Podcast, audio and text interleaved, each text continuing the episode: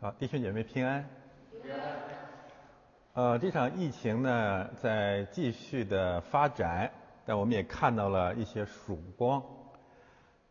啊，中国病毒呢正在深刻的改变世界。我们祈祷呢，这场患难也能深刻的改变教会，更新教会，改革教会。带出一个更属神的新教会。所谓教会的改革啊，基本的目标呢，就是不断的让教会更彻底的回归圣经关于教会的定义。圣经对教会啊，特别是雅歌对教会的定义很独特，那就是教会是女人。是心腹。为什么啊要把教会比作基督的心腹，或者新娘，或者女人呢？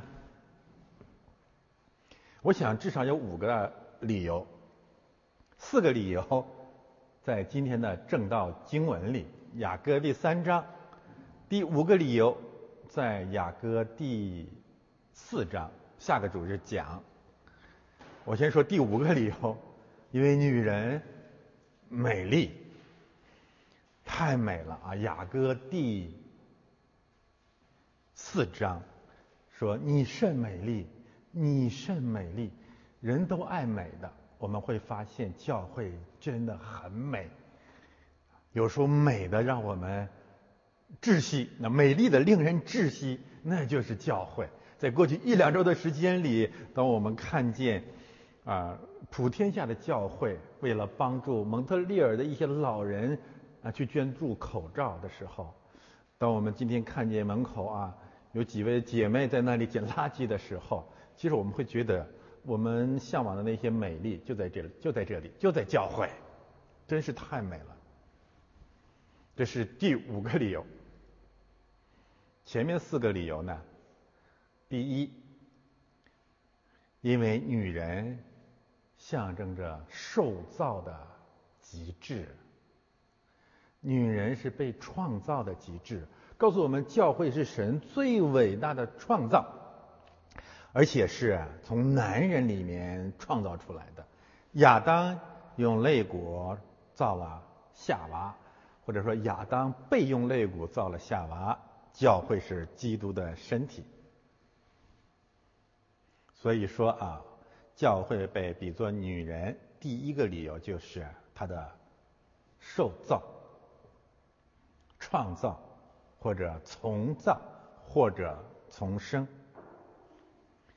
第二个理由，比作女人是因为生命，女人是生命的孕育者，新的生命，它的诞生。人类的希望都在教会里，教会是出生新生命的地方。夏娃被称为众生之母，教会是神的家，这是第二个理由。第三个理由，女人是什么意思呢？女人是妻子，女人最重要的品质呢，就是圣洁、贞洁、忠贞。教会代表了上帝对圣洁和贞洁最充分的要求。他说：“你们要圣洁，因为我是圣的。”这个“你们”指的就是教会，而这个圣洁是由心腹、新娘来象征的，非常非常的真实而生动。第四个理由，用女人比作教会。指向教会的顺服，妻子要顺服丈夫，教会要顺服基督。其实顺服这个特征呢，和贞洁这个特征啊是相辅相成的。所谓不洁或者淫乱，就是你既顺服上帝，你既顺服基督。又顺服又同等的顺服凯撒，那你就是个淫妇。只顺服真正的掌权者，这叫圣洁。今天呢，我们正道的一个基本主题是要讲顺服，特别是多年来啊，五百年来，至少五百年来，甚至两千年来啊，关于新约圣经关于顺服掌权者的教义，这种这个伪教义，这个撒旦的教义，这个撒旦的深奥之理，怎样把基督的教会？变成了淫妇。今天我们要全方面的靠着主的帮助，系统的以雅歌第三章为第三章为根基，全面的回归圣经。就是说，圣经到底在教导什么样的顺服的真理？不仅如此，当教会不断的淫妇化。啊，说董卿化，董卿有两个特点，我不是落井下石啊，用它来代表，因为它太形象了。除了他多从崇拜以外呢，还有一个就是无病呻吟啊，动不动就哭泣，这是现代基督教自欺欺人的一个基本的形象，实在是没得讲了。叫什么？真理不够，感情凑。啊，这就是讲现在的鸡汤教的讲道台。为这样的缘故，我想患难也临到了这个时代，也临到了教会，也连到了 LCMS 路德的教区。但是神的意思是好的，我们祈祷借着这样的一个患难，真的催生教会。再一次的复兴，我们看啊，这是如何可能的？翻到下一页，我有一个基本的判断。上周讲了一个理由，启示录的一些相关信息让我们看到呢，这场瘟疫可能是五个月的时间啊。如果没有什么特别意外的事情啊，我倒是盼望六月中旬，我们教会可以陆续的开放。那么另外一个理由呢，就是上周啊，川普的旗下的一些科学家，甚至包括以色列的科学家呢，提出了一些科学的理由，就是在十度的湿度、温度和光照，甚至其他一些理由之下，那么冠状病毒的半衰期会大规模的缩短。所以我相信啊，我们蒙特利尔加拿大有夏天有足够的阳光，有足够的湿度，也有足够的温度。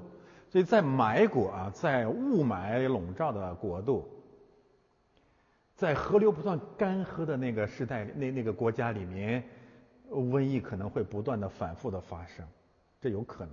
所以现在黑龙江成为重灾区，是因为这个病毒在干冷的环境下。更容易成长，但是我相信在加拿大北美的夏天啊，我们有希望，至少啊，陆续的告别这场瘟疫带来的黑暗。但是当春天过去啊，当夏天到来的时候，在这个瘟疫结束之后，按照雅歌的说法，冬天以往之后呢，有一场非常非常盛大的。婚礼，那就是心腹的到来，或者说迎娶心腹，这就是雅歌三章六到十一节所描述的婚礼的盛况。那么这个心腹是什么形象呢？用这个心腹，我们特别的看见了。她对丈夫顺服的品质，在圣经当中呢，最呃特别在旧约，我们知道新约是以旧约为根基的啊，或者说新约是旧约的应验。旧约经文呢有有有很多的经文，我选一呃一个代表性的诗篇，告诉我们所谓的掌权者和顺服是什么意思。他先讲掌权者，诗篇五十九篇、七十二篇，他说：“神在雅各中掌权，直到地极。”七十二章呃七十二篇也讲说，神要执掌权柄，从这海到那海，从大河直到地极。我们得出两大结论：只有神是这个世界真正的掌权者，从永永远的掌权者，而且是全地的掌权者。他是雅各家，是以色列家，是基督教唯一永远全面要顺服的对象。这是我们带出的第一个信息。第二呢？我们看圣经旧约圣经最早讲的顺服掌权者的顺服，列王记上，他说呢，他的父亲大卫就是我们雅各的作者所罗门的父亲大卫，诚诚实实的顺服耶和华他的神。列王记上重复了相关的信息，所以如果说诗篇告诉我们何为掌权者？神是掌权者，第一个问题啊，上帝是掌权者。第二个问题，我们和掌权者的关系呢是实呃诚诚实实的顺服掌权者，顺服这位掌权者。希伯来文原文不一定百分之百是顺服这个含义，但这个翻译大体是不错的啊啊，我把希伯来文写在那里，沙龙就是我们的心。完完全全的与主同在，或者与与神和好，啊，大约这这样一个含义。那么这个顺服有一个比喻，就是我们对上帝的这个顺服是是什么样子的顺服呢？那就是雅各描写的心腹对新郎的顺服，妻子对丈夫的顺服，或者彼得书信里面讲的是撒拉。顺服亚伯拉罕，如同顺服主，或者新约圣经以弗所说的啊，第五章反复的讲，妻子要顺服丈夫，正如教会要顺服基督。我们的结论出来了啊，第一，上帝是掌权者；第二，我们要顺服上帝这个掌权者；第三，我们要像妻子一样的顺服。上帝这个掌权者，这就是顺服掌权者最基本的真理。那么我们为什么或者如何像妻子一样顺服丈夫一样，教会去顺服基督呢？打开雅歌三章六到十一节，翻到下一页。雅歌三章六到十一节四段，我刚才讲了对应。教会的四个定义或者四个品质，第一呃第一段，从旷野上来，形状如烟柱，以墨药和乳香并商人各样香粉熏的是谁呢？所以我们为什么鼓励我们的学员一定要学原文？不学原文，你就不知道这里在问男人还是女人啊？女人就这个新娘是谁？她女字旁的她。这个她是谁呢？这个教会是谁呢？当然，我们可以指啊教，我们可以这样讲，教会的诞生跟耶稣基督的第一次降临有关，第二次降临也有关。他来要把教会从这个世界当中拯救出来。但是呢，呃，更具体的说啊，这节经文讲的是教会的诞生是从埃及被带出来，有好多的概念和出埃及是平行的。所以我们先说结论啊。这是教会的第一个品质，就是被造、被重造、被重生、被从旷野、被从埃及带出来，作为献祭献给神。这是教会的第一个定义。我们是被重生的罪人，我们是被重新创造起来、被建造成主的圣殿啊。这是第一个概念。第二个概念呢？所罗门的教，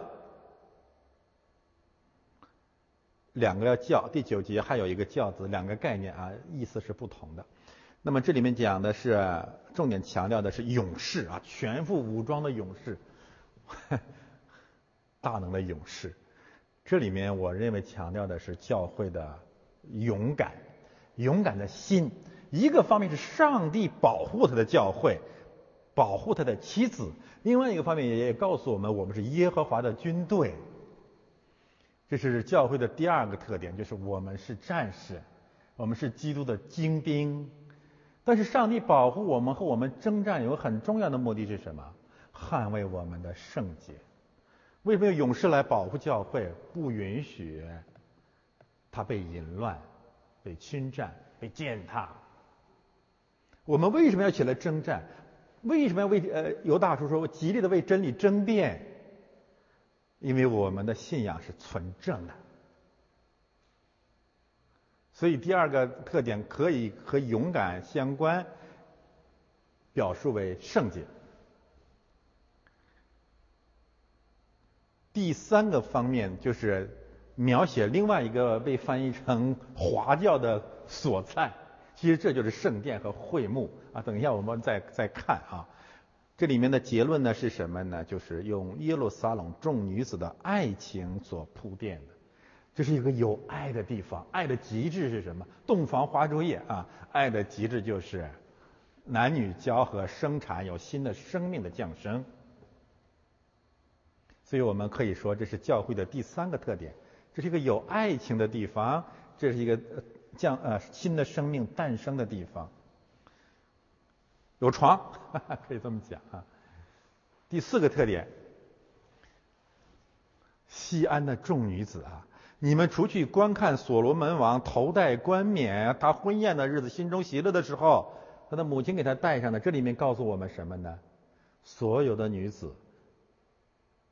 要去顺服所罗门王，我们可以这么来理解，因为他戴的冠冕，他是真正的王，啊，我们曾经在概论当中讲过，所罗门王按照字义直接翻译就是和平的君，基督是和平的君，所以全耶路撒冷的众女子啊，你们来看呐，那是你们的王来了，我我们明白了吧？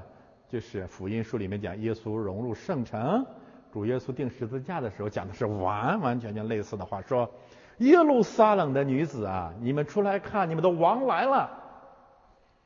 他怎么样？他温温柔柔的骑着驴驹子，然后呢，他带着荆棘的冠冕。比拉多说：“看呐，这个人 带着荆棘的冠冕啊。”然后耶稣走在十字架的路上。用完全相同的话说：“耶路撒冷的女子啊，西安的女子啊，你不要为我哭，要为你们的儿女哭。”我们的结论只有一个：上帝记着的林林总总相关的信息，在告诉一个我们简单的道理，就是他是王。所以在整个耶稣被钉十字架的时候，特别约翰福音，我们反反复复的看到了这样的信息：他是王，他是王，他是王，他是教会应该顺服的。掌权者。现在我们来看第六节，啊，翻到下一页，第六节，他是谁呢？那从旷野上来，形状如烟柱，以墨药和乳香熏的，并商人各样香粉。我这是按原文的顺序把它翻了一下，然后大家会有不同的看见。我们先看第一句话，他是谁呢？我把它翻译成女字旁的他了啊。原文就是女字旁的他，他是谁呢？我们呢比较熟悉马太福音十六章十三节到十七节这段经文，几乎所有的教会都高度的重视这个彼得的任性。我们也讲过好多次，为此我们也知道，关于谁是磐石的问题，天主教跟基督教分道扬镳啊。其实呢，这只是真理的一个方面。就是啊，基督是谁？耶稣是谁？这是咱们的一个基本的信仰，要永永远远的在这个问题上长进啊！这是没有止境的，就是更深、更多的认识基督。但是啊，这段经文的下半部分是同等重要的，那就是教会是谁呢？所以我们的主马上就讲了这后面的话，十八节到十九节。我还告诉你，你是彼得，我要把我的教会建造在这磐石上，阴间的门不能胜过它。我要把天国的钥匙给你，凡你在地上所捆绑的，在天上也要捆绑；凡你在地上释放的，在天上也要释放。他是谁呢？我的意思是什么？就是基督和教会这两个平等重要的真理呢，是必须得到重建的。那么现在这个基督教、鸡汤教、现代基督教，或者是长期以来的基督教，有一个最重要的问题：重视基督，不重视教会。我们听过太多这样的概念了，说我喜欢耶稣，但我不喜欢教会。啊，凡是讲这种话的人，我告诉大家，这都是说从呃鬼魔来的。你知道为什么？这种这话的目的是什么？这话的目的就是逼耶稣离婚。就是我喜欢你，但我不喜欢你太太。难道耶稣不比你知道教会有问题吗？我们批评教会不是要让让让让耶稣跟他离婚，我们批我们批评教会，包括批评我们自己，是为了让我们快快的更新。所以啊，他是谁呢？这是最伟大的教会论，让普天下的灵魂起来思想，到底什么是教会？它为什么这么重要？那么到底什么是教会呢？我们看马太福音十六章这两节经文，耶稣对教会的定义。我认为啊，整卷圣经、新约圣经、福音书，只有这两节经文可以看成是耶稣基督对教会最准确、最全面的定义了。你一定要是考上神学院答什么是教会，就这就是教会。第一。我告诉你，你是彼得，你是从旷野上来的，你是这这样出来的，你是一块烂石头，你是个罪人。教会是由彼得组成的，什么意思？教会是由一些呃两大两个含义至少。彼得是什么？升斗小民，被人轻贱的，神拣选了那个世上看为愚拙的、轻贱的、卑贱的人，罪人。教会是由蒙恩的罪人组成的。这是教会的起源的定义，就是你是彼得，这是教会的第一个定义。我们都是蒙恩的罪人，教会不是从什么高人那里弄出来的，不是都由什么比尔盖茨这些人呃组建起来的，不是的。教会是由这些穷人、卑贱的人组建起来的，罪人组建起来的。第二呢，石头，但是神可以把我们雕刻雕刻成建筑材料，这有一个过程。所以第二个特点就是，我要把我的教会建造在你这块石头上啊！不要再乱翻译了。它有两大信息啊，一个方面就神要建造，不是我们自己被建造，他用他来建造。你管彼得是什么呢？到底这个讲的磐石是指彼得呢，还指彼得的任性呢？我就说个天主教跟这基督教纯粹是呃各自在讲撒旦深奥之理，就是耶稣说我来建造啊。我有本事建造啊！我有本事把你这个烂石头建造成磐石啊！彼得和磐石在原文当中都是呃同义词吧？你是块臭石头，你是个罪人，但是在我的手里，我会把你变成柱石。教会就是这样的一个神迹啊！我再重说啊，第一个教会的第一个定义，蒙恩的罪人，你是彼得；第二个定义，但是我会用这个蒙恩的罪人来建造天国，这是主的工作。这是教会，这也就意味着我们在教会里要忍耐，慢慢慢慢的更新，这是个过程，这是个被建造的过程。为什么拿什么来来建造呢？拿什么来建造？圣道和圣礼。我告诉你啊，然后呢，第三个特点，阴间的门不能胜过它，这点太重要了。阴间的门不能胜过它，就告诉我们。为什么在呃以弗所书说呀，在创造之初，上帝就计划建教会？这是神最大的奥秘，就是在基督里面建造基督的教会。这是上帝在这个世界上最大的创造，最大的奥秘。为什么呢？因为他愿意借着教会胜过魔鬼，胜过阴间，胜过世界，胜过死亡。神为什么一定要这样做？我不知道啊。这是他呃以弗所书第一章说，这是上帝创造的奥秘。另外一个方面意味着什么？那么就意味着教会在这个地上就是要面对阴间的，就是要面对鬼魔的，就是面面面对着罪和死亡的。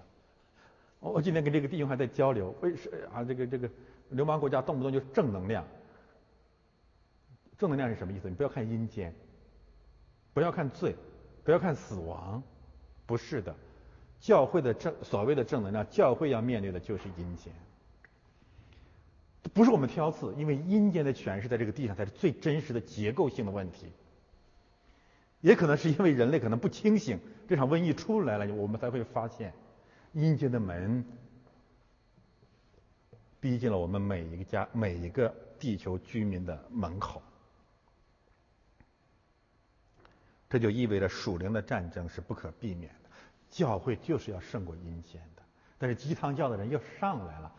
阴间在哪里？就是天上那些以父所出六章十二节，就是我们与空气当中的人征战，或者与我们与空气征战，不要与人征战。那我们看这里主是怎么说的？所以最后应该是第四个特点，就是教会怎么征战，或者我们的敌人在哪里呢？我们的敌人不在空气，天上的空气。我们的敌人就在地上，就是你的邻舍，不是所有的邻舍啊。我这打个比方，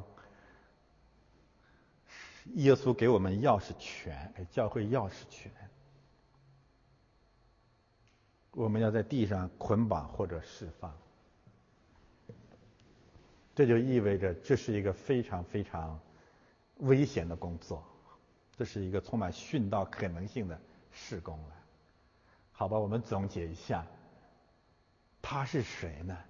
他是彼得，他是个罪人。第二呢，但是这个罪人要被神慢慢慢慢的建造。第三呢，建造他干什么呢？建造他就是为了胜过罪恶、死亡、魔鬼、阴间。那最后怎么胜过？凭什么？神给我们钥匙，神给我们权柄，在这个地上。释放罪人或者捆绑刚硬到底的人，这针对的肯定是人呐。当然，你可以说人的背后有撒旦的权柄，那我不我不否认啊。所以他是谁呢？至少让我们去思想，基督是怎样论述教会的。那我们的结有个问题就是：那现在这个教会是基督定义的教会吗？你那间教会里面那些人是彼得吗？你那些的教会里的人是靠着圣道和圣礼不断的被建造的吗？是在建造教会呢，还是建造你这个个人肉体生命当中的功成名就啊，各种属灵的神迹啊，个体的灵修啊？然后你这间教会讲，它包括讲道台。是不是常常面对阴间的门，谈论罪、死亡、魔鬼，然后你这个教会是否经常有捆绑和释放的神迹呢？其实捆绑和释放，释放到让我们更具体的表现就是洗礼、更新、捆绑。说说说说穿了，那就是对世界罪恶的攻击嘛。话语的攻击不是拿刀去，不然你怎么你你告诉我怎么捆绑？我不搭理你了。剁去脚下的尘土，当然也算是一种捆绑了啊。那总的来说，就是对这个世界的审判。当然，背后的是上帝，他的道在审判这个世世界啊。这是第一个问题。他是谁呢？这里雅各对教会的这个定义，跟主耶稣呃呃向彼得介绍的定义的教会是平行的。他是谁呢？教会从哪里来呀？教会从旷野来的。教会从旷野来，旷野是代表着世界、死亡、魔鬼，是我们逃亡的路线。其实这是以色列人诞生的一个历史，大家明白吗？以色列人怎么出来的呀？以色列人经过旷野，第一代人死在旷野，第二代人从旷野要出来，然后进入应许之地。这太，我说雅各这个诗歌为什么这么美？就这么一句话，他在，他用诗的语言在讲历史。我就想起很多唐诗，算了，不不讲了。从旷野上来，就告诉我们成为主的心腹，我们成为呃，我们进入教会啊。是离开了埃及，进入了旷野，老呃旧的生命死掉，新的生命从旷野出呃呃诞生。然后呢，相关平行的信息啊，新约圣经有好多类似的旷野的记载，除埃及记是最重要的啊，或者说是根基。然后主耶稣在旷野干什么？胜过魔鬼的试探。那就是我们如果来到教会，我们成为主的儿女，也要经过类似的试探。虽然主耶稣为我们胜过了试探，耶稣为什么要在旷野里经受魔鬼的试探呢？因为耶和华所造的唯有蛇比旷野里、田野里一切的活物都狡猾。旷野大而可畏的旷野，这个世界就是个旷野。这个旷野的，我我我自己领受，这个旷野就是，呃，没有生命，充满了死亡，荒凉之地，那是魔鬼横行的地方。我们的生命进入旷野的时代的意思，就是你走到了绝路了。大家明白我的意思吗？呃，感情、事业或者任何事情啊，你现在到了旷野时候了。但是这个时候，魔鬼会来出来出来吃掉你的。这是他起来工作的时候，耶稣呃仅食四十天就饿了，然后魔鬼就来了。嗯，他在经历我们人人间的呃生命当中的很多呃类似的绝境。当我们的生命无论是身体的还是心灵的啊，走到了一个绝境的时候，其实这时候魔鬼看见了，他就会出来。所以耶稣要在旷野里胜过魔鬼的试探。而把教会也从旷野带出来，又饥又饿，灵里的饥饿，肉体的饥饿啊，是呃，我们所以这个新约说，在旷野里有灵磐石，我们在旷野里有天上的玛纳，还有什么？还有那个呃泉水，这都是预表基督的。新约这么讲，所以我们在旷野的旷野里面上来的原因是。耶稣带领我们从旷野出来了，这是教会诞生的一个过程。呃，每个人在不同的时候都会有旷野的经历。我的意思是，这个旷野不一定是一次性完成的。嗯，保罗呢，他重生之后哪儿都没去，去哪里了呢？被带到了亚拉伯阿拉伯旷野。在那里面经历了，我相信在经历了很多和旷野有关的神迹奇事。他从旷野出来以后去哪里呀？上来，从旷野要上来。耶稣从旷野上来去什么地方？他从上野呃从旷野上来面对的就是施洗约翰被杀，然后他就上到了提比里亚、加利利，就是上到了。杀害施洗约翰的希律王的辖区，所以当时当我们说上来的时候，就出来要要征战，不是逃走啊，不是逃走。以色列人从旷野上来干什么？攻占迦南。保罗从旷野上来干什么呢？加拉太书说他就去了大马色，然后呢去了耶路撒冷。在圣经当中，“上来”这个词，大部分时间指的是上去到耶路撒冷。所以神呼召我们出埃及出来啊，真正呃，我们讲过彭霍菲尔的名言：耶稣呼召我们是吩咐我们去死，或者去经历他的死，怎么死？跟他一起走十字架的道路。去哪里走十字架的道路呢？去大城，去大马色。去耶路撒冷，这叫上来。为什么要去那里？要把那里所有的假掌权者使夺的基督的荣耀夺回来归给基督，要把那些假掌权者所捆绑的顺服他的神的百姓解放出来，都归给基督。所以我们最后能够看到旷野的经历，那当然就是出埃及记之前的摩西。摩西在什么地方？米甸的旷野。在旷野多长时间？四十年。他从米甸的旷野出来去哪里？上到哪里？上到埃及去。上到埃及什么地方？法老面前。为什么要站在法老的面前？埃及实在要把埃及所有的假神粉碎，然后呢？把百姓带出埃及，带出埃及路上有什么异象？形状如烟柱，日间云柱，夜间火柱。然后呢，西乃山上有烟柱啊，看我的奖章，这个烟柱大部分指的就是出埃及路上的一些异象。我们是这样被神带出来的。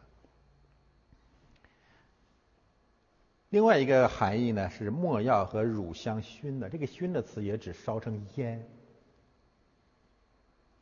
这两种香料我们已经讲过了，它一个方面可以指耶稣基督本身的献祭，另外一个方面指的是什么呢？旷野的会幕的献祭本身也有烟，所以从埃及出来，在会幕里面释放神。那么我们还可以把它解释成什么呢？就是新的生命现在成了活祭，保罗说活祭，我们身上带着耶稣的。香气，我们被称义了。我们原来很臭啊，现在香了。我们原来很原来是罪人，现在被称义了。所以他是谁呢？他从旷野来，然后呢，在旷野里面侍奉神。我们成了新造的人，我们成为活祭献给神。那么重点是最后这一节经文啊，这句话，我们身上呢？我根据原文，我认为这样翻译更好。我们身上除了有墨药和乳香，除了有基督的香气，除了有新的生命，除了身上带着基督的生，我们身上也带着基督的死。我们身上也有向罪而死的一面，或者说我们身上还有罪。商人各样的香粉，这个翻译呢，我个人不是很赞成啊。呃，香粉这个词，英希伯来文我写在那里啊。呃，第一个呢是那个字的阴性的名词，它的阳性的名词是后面这个，在旧约圣经出现了六次啊，讲的是一个概念，就是尘土。比如说埃及的那个疮疮灾啊，摩西呢。呃，和亚伦在地上捧起尘土扬起来以后，落在埃及的牲畜身上，然后上就全部长了疮。所以这个其他的这个用用法也类似，就是这个尘土，一个方面当然指尘土，另一个方面指的是神的咒诅、审判、厌恶，在这些人的身上。呃，相关的信息，你像新约圣经说你要剁去脚下的尘土，我认为应应该用这个词。为什么要剁去脚下的尘土啊？其实是一种归罪的行动，也就是说，你身上的那些被咒诅的罪性，我不要沾啊，我跟你分开。那这是什么意思呢？呃，我我是今天啊，在还在我一直在在研究这这个这这个这个经文。我现在看到的呢，就是呃，基督徒也好啊，或者呃正在更新当中的教会也好，我们的生命是双重的啊。一个方面，我们有基督的香气啊，称义、恩典、新生命；另外一个方面，我们带着商人的尘土在我们的身上。旧人、过去的人那些东西在我们身上，特别是，嗯，刚刚进入教会的时候，我们身上过去的那个罪性，主要是商人的尘土，商人的罪性。那这是什么意思呢？呃，商人呢这个词在旧约当中，先知书里面啊，它主要指两种商人。啊，三种商人，一个就是阿拉伯的商人，卖约瑟的那那波人，叫米甸的商人。那么更多呢，在以赛亚书和以西结书里面，指的是推罗西顿的商人，推罗的商人，推罗这个商业极其繁荣的地方，大呃大部分用的是这个概念。而且我们知道，推罗王被预表为魔鬼，对吧？被象征为魔鬼，推罗王。那段经文啊，我不去说啊说他了。巴比伦，巴比伦王。我们知道他也是呃魔鬼的另外一个化身，从巴别塔经先知书到启示录，大淫妇啊，巴比伦所代表的大淫妇为什么被倾覆？其实你要重读啊启示录十七到十八章，从始至终有一个原因是什么原因？商人，贸易对吧？全普全地的贸易。他的所谓大淫妇行淫淫乱世界，不是靠不是靠别不是靠战争啊，靠什么？靠做买卖，靠做生意。所以什么意思呢？就是商人代表撒旦在地上的一个权柄。他怎么统治人类呢？这个商人有两个特点：第一，就是贪财，利用人的贪财；第二呢，通过人类人类通过贸易，通过交易，然后彼此联合在一起。成为所谓人类命运共同体。圣经当中有两个著名的商人，一个就是以扫，一个就是加略人犹大。为什么上帝恨商人呢？贪财没有关系，繁荣经济没有关系，但是商人这个品质，他最后最后的发展是什么？就是他不是卖别的东西，他卖主，就是卖真理、卖信仰、卖原则、卖规矩。现在我们明白了吗？就是这一套的东西啊，其实在我们自己的身上，也在我们身上，而在我们身上更可怕的表现，你知道是什么？就是你刚刚到教会的时候，你跟上帝做生意，你以为基督和上帝呢，像异教的偶像一样是可以贿赂的。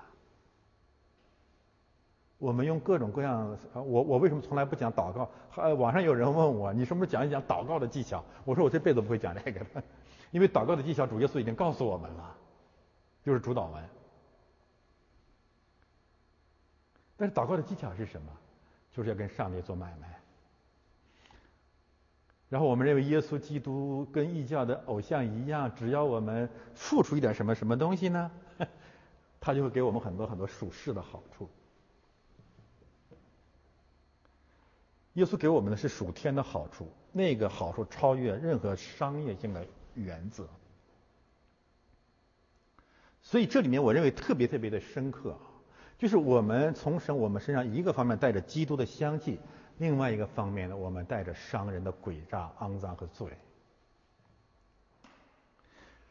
嗯，这个商人在在在当下有一些很生动的例子啊，我给大家再呃再再应用一下啊。我们知道现在有商人背景的一些所谓的呃媒体自媒体人呢，还是什么网红？你知道他为什么不反袭呢？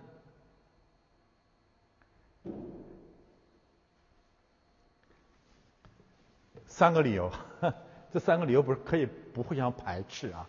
第一个就是大外宣或者特务，当然特务也可能是因为商人的原因才做特务的。为什么有人愿意做特务做狗呢？说白了也是因为商人的心理，对不对呀？那哪里有利益我就卖主嘛，卖原则嘛，卖信仰，卖规矩，卖正义。第二个原因就是因为太监式的恐惧，呃，灵魂的恐惧，所以不反嘛。第三个原因我告诉大家，其实就是商人，就是商人的习性，不断的追求边际效益的最大化。那什么意思呢？为什么不反袭呢？因为他们深深的知道，人傻钱多。好，我就不展开说了。所以这个勾兑和交易是有可能发生的。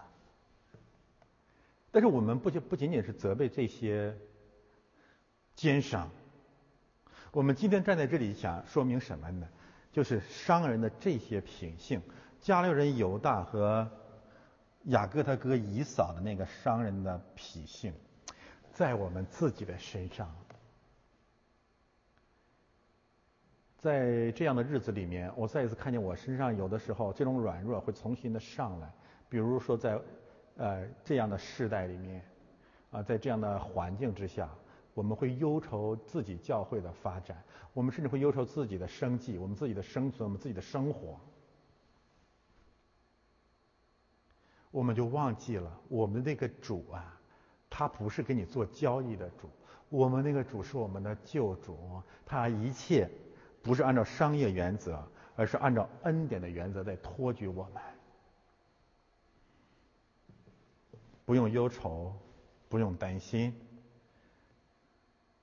他一定在任何任何我们看为绝望的时候，与我们同在，这真是太真实了，所以我就是觉得呢，虽然主是恩典的，但是我们要不断的胜过我们里面的商人的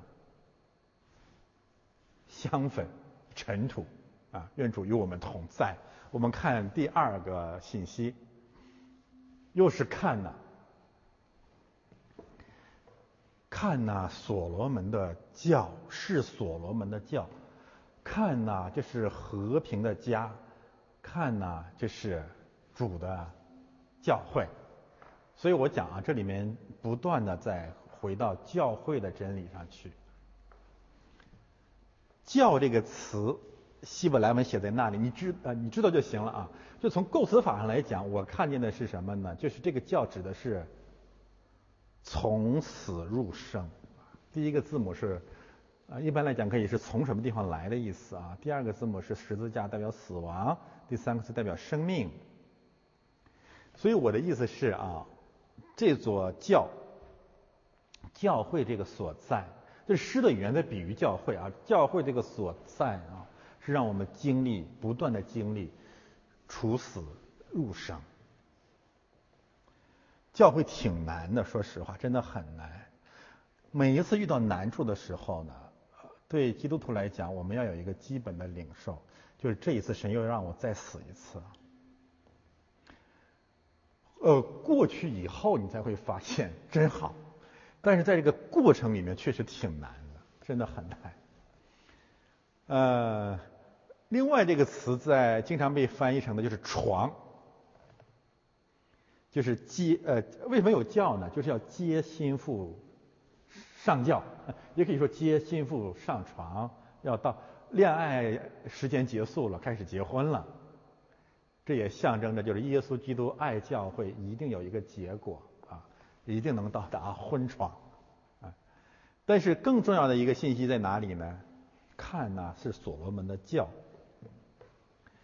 我们呢呃。进入教会，我们得救不是我们突然的奔跑、独立的奔跑，一定是上帝差遣某种环境吧、某种使、某些使者吧，把我们接去的。这什么意思啊？我们这个救恩出于神，不是出于我们。呃，我你你你们信主走到今天，有没有有有的时候有没有一种晕晕乎乎的感觉？就某天早上突然睁开眼睛，或者今天你来到教会，突然在想到一个问题。哎呦，我四五十岁了，我怎么今天坐在这个地方？我怎么会到这里来呀？什么原因啊？就是你被一些莫名其妙的轿抬到这儿来了，你自己都不知道怎么来的，就被抬来的。这个轿呢，那翻译成船啊，我就想起新约的一些神迹，就是弄什么褥子把这个摊子抬到这儿来了。反正我们。跟随主，最终最终就是一直被人用轿子、用床抬着。很多时候你不知道抬轿子的是谁。我一直被很多人抬着，有的时候不认识他们。包括呃，我说这两周经历的那些不断的给我们要系口罩的弟兄姊妹，他们是耶和华的勇士。我可能就看见一两个，主说不，还有六十个呢。太真实了，我们个人生命的得救也是这样子的。因为将来到天上，你会看见你的一生走到今天，其实上帝派了六十个勇士在抬着你，啊，真是太美好了！这完全是真实，这不是文学抒情，特别特别真实啊！呃，我为什么讲出生入死？还有原因，看奖章，就是这个词在旧约当中大量的信息讲的就是那个地方是一个生生死死的地方，有人死在床上，好多人死在床上。但是，以利亚和以利沙同样的一个复活的神迹，类似的复活的神迹，都发生在这个床上。所以，所罗门的教、神的方舟、诺亚的方舟、他的会幕、他的教会。他的圣殿把我们接来，就不断的经历生生死死、死死生生，不断的复活。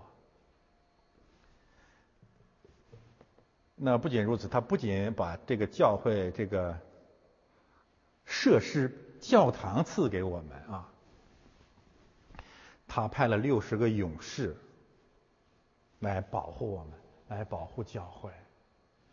四围有六十个勇士，都是以色列中的勇士。双重含义，上帝派天使天君保护他的教会，这是他的妻子，他爱他的妻子，这也就告诉我们不要得罪教会。另外一个方面呢，就告诉我们教会本身要有勇士，不要做懦夫，要做勇士，要希伯来书说要有勇敢的心。第七节、第八节和后面的那个两两节经文呢，我们也可以这样看，就教会的两大品质是互相辅相成的，勇士或者勇敢，后面呢是相爱或者爱情。现在这个教会，这个瘸腿的教会，就是一泛爱，专专门讲爱，对吗？勇士呢，没有了，教会失去了勇士的品格。有人跟我们争辩说：“这上帝说耶和华的呃妻子是以色列，基督的妻子是教会，都是女人呐，女人不需要勇敢。”我们今天啊要平衡一下这个这个这个信息啊。上帝说教会是女人，这是什么意思？我们开篇已经讲了，这个女人强调的就是圣洁、顺服。然后呢，被造，啊这些信息，在这个意义上，我们是女人。换句话说，教会只做基督的女人，但是教会绝对不做撒旦的女人，教会绝对不做世界的女人。正相反。耶稣说：“你们是大丈夫，你们要做大丈夫，这是什么意思？在撒旦世界和罪人面前，我们是男人，是男人中的男人。以色列所有的战士都是男人。民数记什么意思？数点民数什么意思？数算男人，多少男人？六十万。我认为这两个六十是平行的。为什么要数男人？要出去打仗。”到了约书亚记的时候啊，有一些男人不愿意打仗，要留在河呃河东。约书亚就对那些支派的男人说：“说你们啊，你们这些男女人，让你们的妻子和孩子留在这里，你们要选一些勇士，和那些西岸的勇士一起到迦南去打仗。”所以我们的结论呢是，教会在基督面前是女人，在世界面前是男人，是男人中的男人。但现在这个教会真的弄反了，我们在基督面前是勇士，像宁禄一样，在耶和华面前是个大能的勇士。这什么意思啊？你是我的仆人，我今天又有事儿，你给我办喽。然后说，我很属灵，我很有信心，我有神迹。那是无耻之徒。在另外一个方面呢，在希律面前，在凯撒面前，在弟兄面前是男人，是勇士。哎，我说说反了，是女人。啊，在这个希律、凯撒、魔鬼世界面前，做淫妇啊，做女人，软骨症，打断了脊梁，怕把狗。我们说，我还说过很极端的话。就现在这个基督徒，只有一个地方是勇敢的，那就是在牧师面前，在拆教会方面，在下三滥方面，都是勇士。但是这里面的勇士让我们看见什么？他是保护教会的勇士，他是在迦南人面前的勇士。在旧约当中有大量的经文告诉我们，为什么要兴起勇士呢？我呃呃，你重新读约书亚记特别明显，每一座城市，埃城，啊，耶利哥城，啊，基变大城，上帝说呀，我把这些城市里面的勇士都交在你们的手里了，所以只有勇士才能胜过勇士。现在这个时代哈，真是教会在上帝在教会里面重建勇士的时代了。亲爱的弟兄姊妹，我们啊，我我们我们这十个弟兄姊妹，我们可能有我们同感一灵吧。你到普天下的那些所谓的教会去走一走，你能找到勇士吗？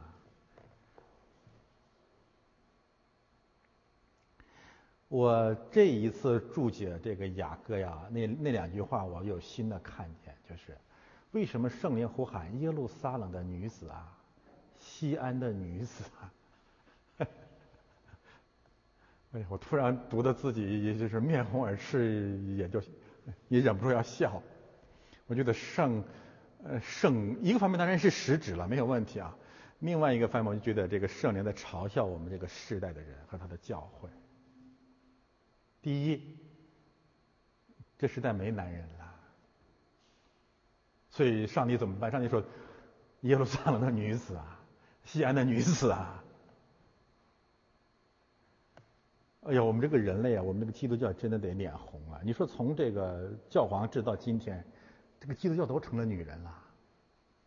这不仅仅是女牧师，女牧师只是女人化教会、董清董董清化教会的一个结果而已啊。”是因为这个男人，这个牧师像女人呐。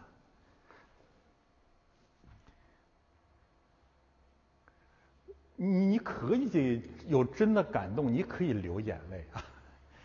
但这个大老爷们儿动不动在讲道台上讲讲就泪如雨下，就感动的跟个泪人似的。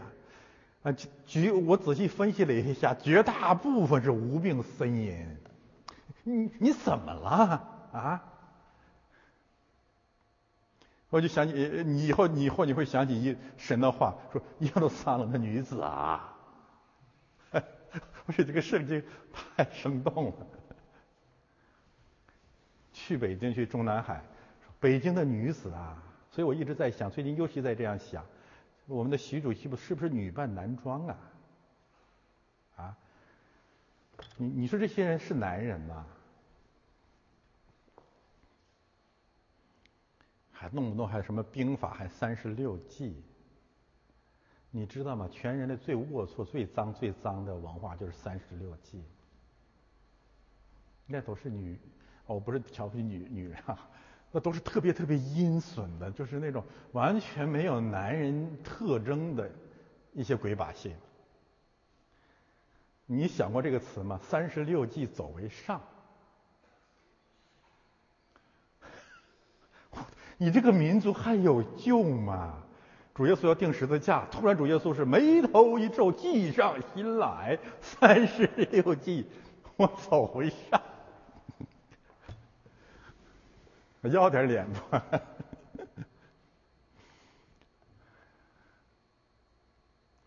明修栈道，我暗度陈仓。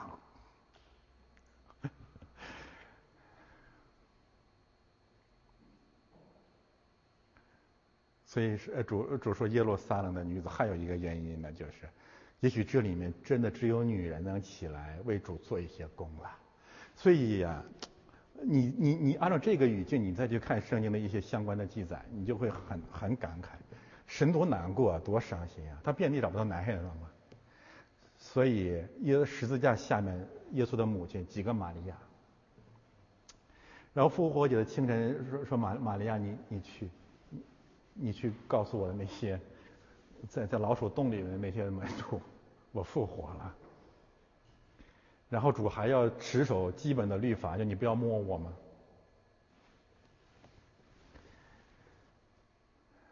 还是没有暗恋女牧师吧？当然，后来圣灵降临在这些人的身上，我们看到了五旬节以后，彼得这些男，那个那是男人的诞生，真是了不起。真是了不起。我们相信啊，经过我说经过这场大瘟疫，神的教会会被重造的，那些男人和大丈夫会起来的啊，我们盼望如此吧。男人是什么形象？手都持刀，善于征战，腰间佩刀。当然啊，我们不否认，这个刀指的是圣灵的宝剑。但是我也不否认，最低限度的武器的自卫还是需要的。我们曾经讲过《路加福音》，阿主说，现在你们可以买刀，有。嗯，门徒说有两把，主说够了。有人说这主说好好烦的，enough，不要再说了。我没读出这个意思来，嗯，就是我们是人，教会基本的自卫还是需要的。但是我们真正的战争当然是属灵的战争，是神的道，这当然这这是常识。但是重点是什么？你不管你是属灵的战争还是最基本的自卫，你要是个勇士，你不能把你的懦弱说成什么？你也不能把你的懦弱说成属灵啊！你说这个这是这这是女人当中的女人，你本来就很懦弱了，你还说哎我属灵，我我我我一切都交给神。你知道现在这个这个这个这个圣经啊，这个我们的主在教导这些真理的时候，遇到现在这个基督教的多多愁的慌，都愁死了。为什么？主说都是勇士，手都持刀。基督教说老师。我们不持刀，都交给你。主说善，呃，主说你们要善于征战。鸡汤教的人说，主你要为我们征战。主说腰间要配刀，我们说我们腰间不要配刀，我们腰间记得都是圣经。哎，没有办法，碰见碰见现在这个现代基督教。真的是保罗、彼得也是毫无办法啊！我们比他们属灵。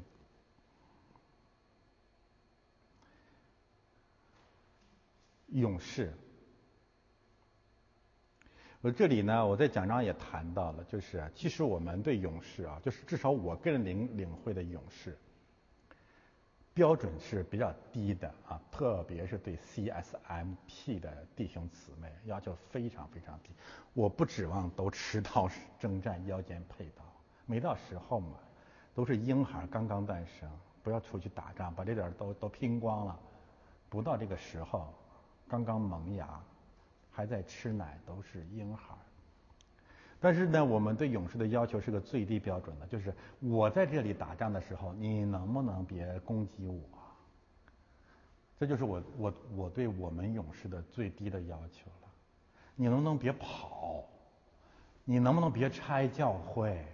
你能不能你你跑也行，你拆也行，你怕也行，你能不能回过头来又说你要去真正的路德宗？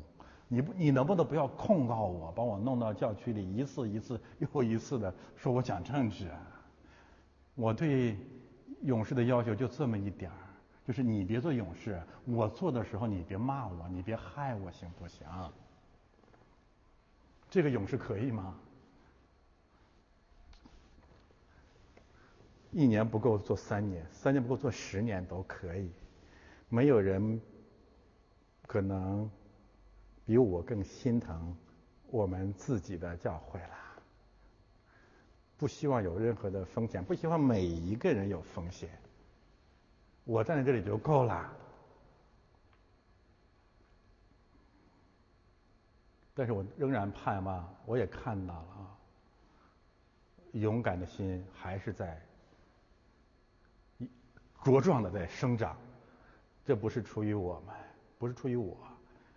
这是出于主，只有主叫勇士生长。为什么要打仗？防备夜间有惊慌。夜间，我至少想起三个夜间。出埃及记的时候，这夜是耶和华的夜。然后呢，回来的时候，从贝鲁从巴比伦回来的时候，尼希米记在夜间去查看城墙。然后呢，重建圣殿的时候说，以色列人夜间要拿刀。还有呢，主耶稣被被抓的时候，夜间，彼得动刀，主说收刀入鞘吧，犯动刀的必死在刀下。有人就用这个来讲，是耶稣是一个无条件的和平主义者。我认为不是这样的，因为主接下来马上有一句话就解释了，他说：“我父给我的杯，我岂能不喝呢？”他要去，他要自杀嘛，用不着你。另外一个，我们的主也是衡量局势嘛。你现在彼得，你跟那个军跟跟一个大部队打，你早早死的。而且主在跟这个。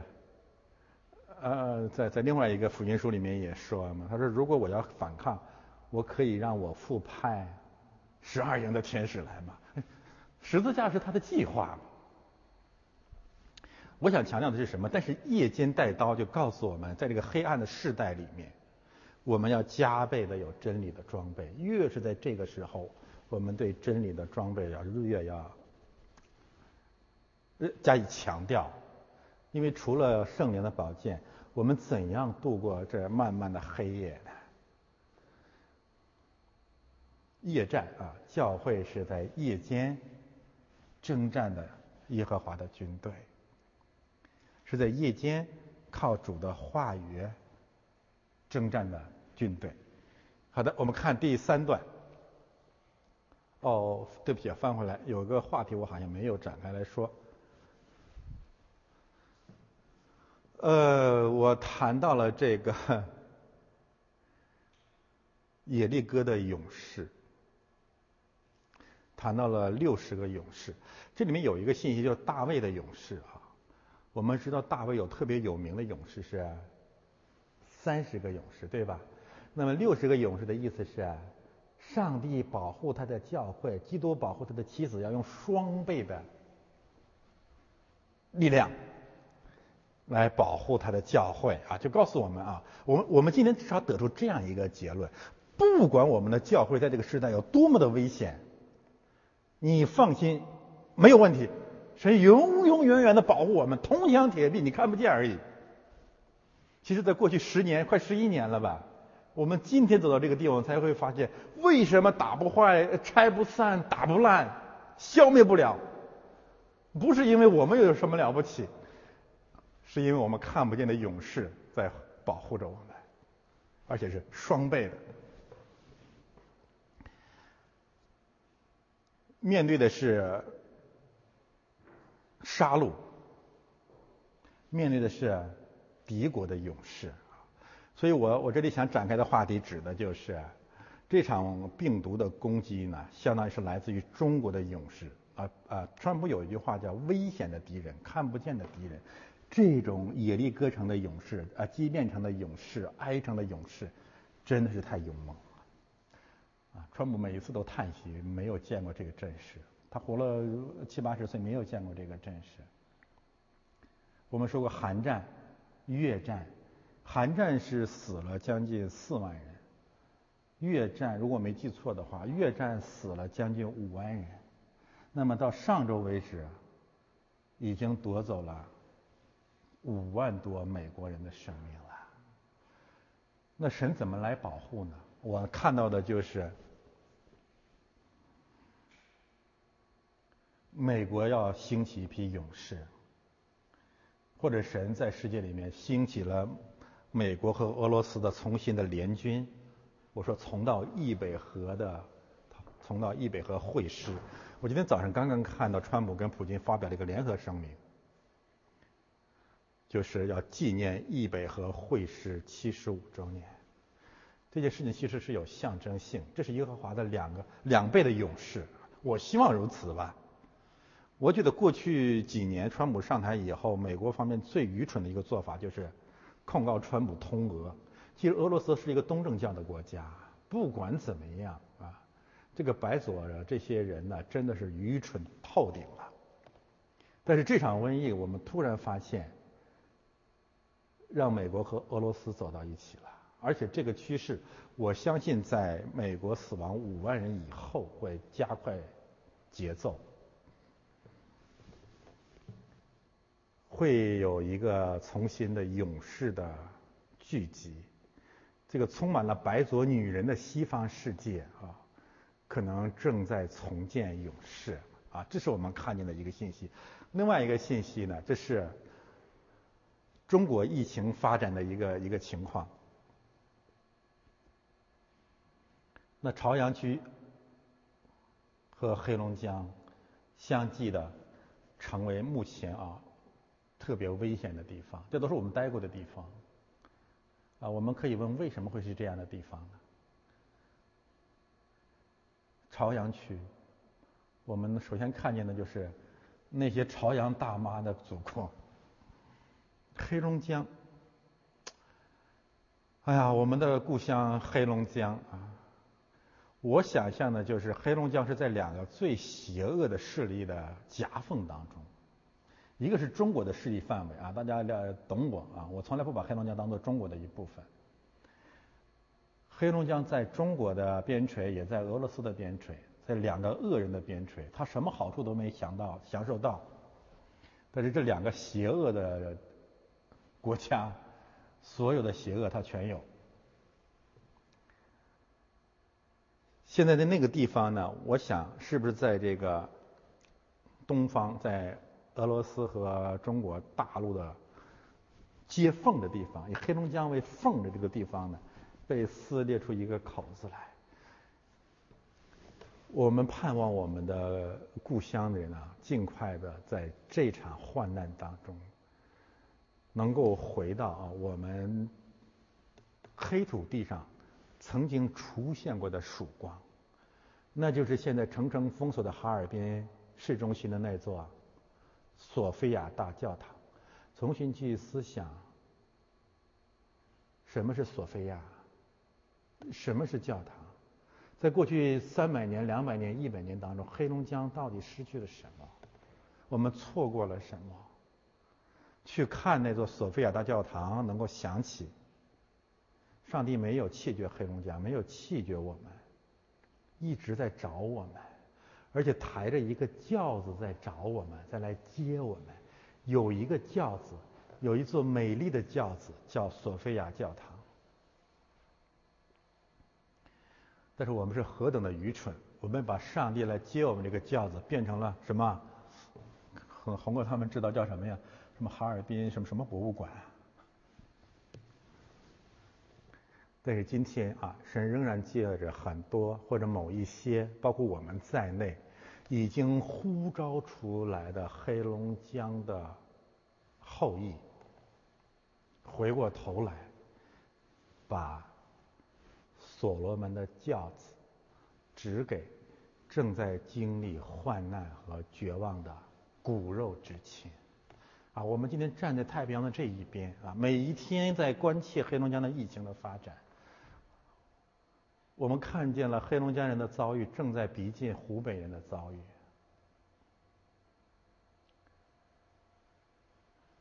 我们怀着同样的心情啊，呼喊他们往方舟、诺亚的方舟、所罗门的轿子快跑，快跑！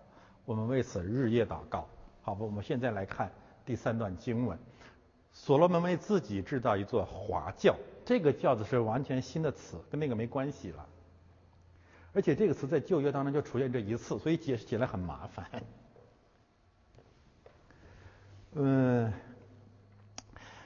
可以这么样来理解啊，它可能是指的是战车，就是运送这个心腹啊到洞房到那个床上上面那个床到那个床上的。过程当中的运载工具，当然呢，也可以根据下文，就这里面讲的这些建筑材料，下面全是讲这些建筑材料啊。根据这些信息，我们指的就我我们可以把它指什么呢？这就是诗的语言嘛。这个华教，哎，你就这么翻译了，你你就你就姑且听之啊。它讲的就是会幕或者圣殿，因为下面讲的那些建筑材料全都是会幕和圣殿常用的材料。反反复复的出现，黎巴嫩木，然后金银，啊，你看会幕和圣殿怎么做？然后紫色，这个紫色全部的都是，主要在旧约当中用的就是建会幕、建圣殿。所以结论很简单。上呃，如果说所罗门王预表基督的话，那就是基督为自己，就是我要把我的教会建造在这磐石上，用什么来建造？用彼得，彼得是什么？黎巴嫩木，用磐石，用我们知道加拉太书讲的很清楚，你是教会当中的柱石。启示录讲的是教会的柱石。好吧，这一切信息都通了啊。上帝呼召我们出来，上文告诉我们出来，出来的过程。我们还在渐渐更新，带着基督的香气，也带着尘土，呃，跨越旷野来到了哪里？来到了迦南美地。王国时代开始建圣殿，怎么建圣殿？那就是用我们这些罪人去建造他的圣殿。我们可以先看这几个建材，第一就是黎巴嫩木。黎巴嫩这个词在雅歌当中出现的频率还是挺高的，好像有六次之多。黎巴嫩，那么检索整个是旧约圣经呢，黎巴嫩呢，往往指向以色列人的边界，啊，它是而且它是高山，是北部的山地，就现在的黎巴嫩大体那个位置吧，再往北一点啊。黎巴嫩木指是指的是特别高大的教木。上帝不仅用烂石头，不仅用卑微的人建造教会，也用黎巴嫩木来建教会。这是什么意思？就是也用一些贵族、高人、大鱼、自以为了不起的王子来建教会。这点啊，我们要清楚啊，就是教会不仅仅是一个呃，就是民粹主义的聚会。就专门找无产阶级，呃，底层人口不是的，所有的人都在上帝的救恩之下，也包括那些自视极高，像黎巴嫩木一样啊。你看我的奖章就知道我为什么这样讲。黎巴嫩木就是特别高大的树木，它可以平行什么呢？它可以平行新约圣经的五十三条大鱼的神迹，就是那些海里的大鱼，就是大人物。最后上帝也会把他们打捞上来，用他们来去建教会。呃，比如说保罗，保罗应该是个大财主，我相信啊。为什么我这么说呢？他如果没有钱的话，那个省长，黑龙江省省长栗战书不会跟他要钱，还记得吧？菲斯都指望保罗送给他钱，那他那他肯定很有钱啊。还有一个呢，保罗是大思想家啊，哲学家，反正名人法，呃，有有圣经根据吗？法利赛人当中的法利赛人吗？他是怎么被神拉来？这个黎这个黎巴嫩木怎么被拉来建教会的？就是他快到大马士的时候，就是你已经到边界了，你要再往前走，你已经出去了，你已经到了底线了。这个时候神把你带回来，黎巴嫩木，我觉得用在保罗身上特别恰当，其实也用在我们身上。我们这里面有企业家，啊，有曾经自诩啊或被人。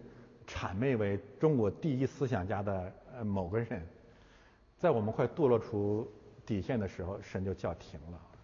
所以我每次想到保罗在大马色快到大马色的时候，神向他显现，把他砍伐，是旧约圣经叫砍伐，说黎巴嫩的树木要被砍伐下来，砍伐下来拿来建造主的圣殿。我们都是这样的人，我们既是彼得，又是保罗，所以这是黎巴嫩木，我们能够看到的。然后里面呢有教柱，你看这有个柱子，它就不是一般的，不是一般的那个所谓我们理解的那个教子哈，应该指的是圣殿。银和金从哪里来呢？我们在雅各前面讲过金和银啊，今天我们补充一个信息，大家看上面就出埃及记，我不去读了啊，总结呃呃，我选一些信息呃说给大家，就是那里面有紫色啊，就是呃上帝吩咐以色列人出埃及的时候，给他们一个很奇怪的命令，说你们要把埃及的金和银都夺过来，跟埃及的女人要金和银，拿来拿来干什么呢？那时候我们还不太清楚啊。这是出埃及记第十二章，你到了第二十五章，我们才知道这些金和银啊，包括下面要讲的紫色呀，干什么呢？用来建我的圣所。那这是什么意思呢？呃，亲爱的弟兄姊妹啊，我们所学的一切埃及的学问啊，我们在世界里面所积累的一切的才华、人脉关系、资源和财产和财富，最后神都会要我们用此来建造他的圣所，来献给神。这样我要展开来说一下啊，这绝对不意味着什么呢？绝对不意味上帝很贪婪。哎呦。好吧，你你以前在世界里赚了很多钱，有很多才华呀，有很多什么什么什么资各种资源吧，有形的无形的。现在上帝很自私，让你来教会全都奉献出来，那你完全想想错了。其实奉献给牧师啊，这个建建造教会啊，呃物质上的这些捐捐赠啊，只是其中特别有限的一部分。这里面真正要表达的真理，是对整个地球人每一个人每一个基督徒说的。就是你在人间啊，在世界，在埃及积累的所有的这一切，你不要用在个人的厌乐和消费当中，你用来献给神。献给神的意思是，献给真理、公义、爱、良善、和平、自由，这是真正的含义。献给神是是是，你以为神是个偶像啊？用用你的，用用你这个钱啊？你以为神是玉皇玉皇，呃，是是是什么什么什么鬼神啊？你弄个什么冥币烧给他？圣经讲献给神，其实就是献给神，就是爱，神就是真理嘛？什么意思啊？这就是整个基督教文明，我觉得特别让我们呃感动的地方，就是当我们有了才华了，有了钱财了，你能不能做正经事业啊？你不是，哎呀，我有钱了，我要买个豪宅，可以啊，一适适当就可以了。啊，我买很多的珠宝，你干什么呢？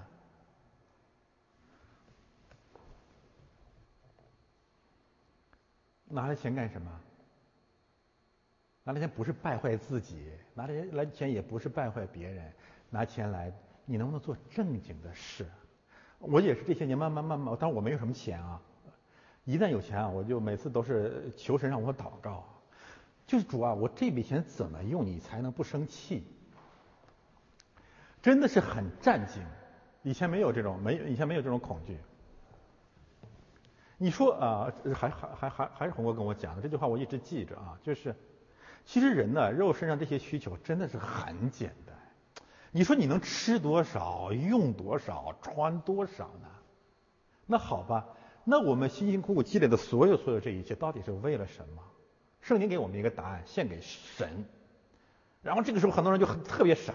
献给神，我我凭什么给他？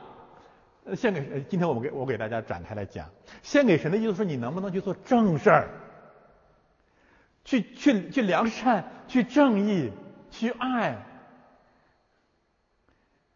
其实这才是人人生真正真正的意义所在嘛。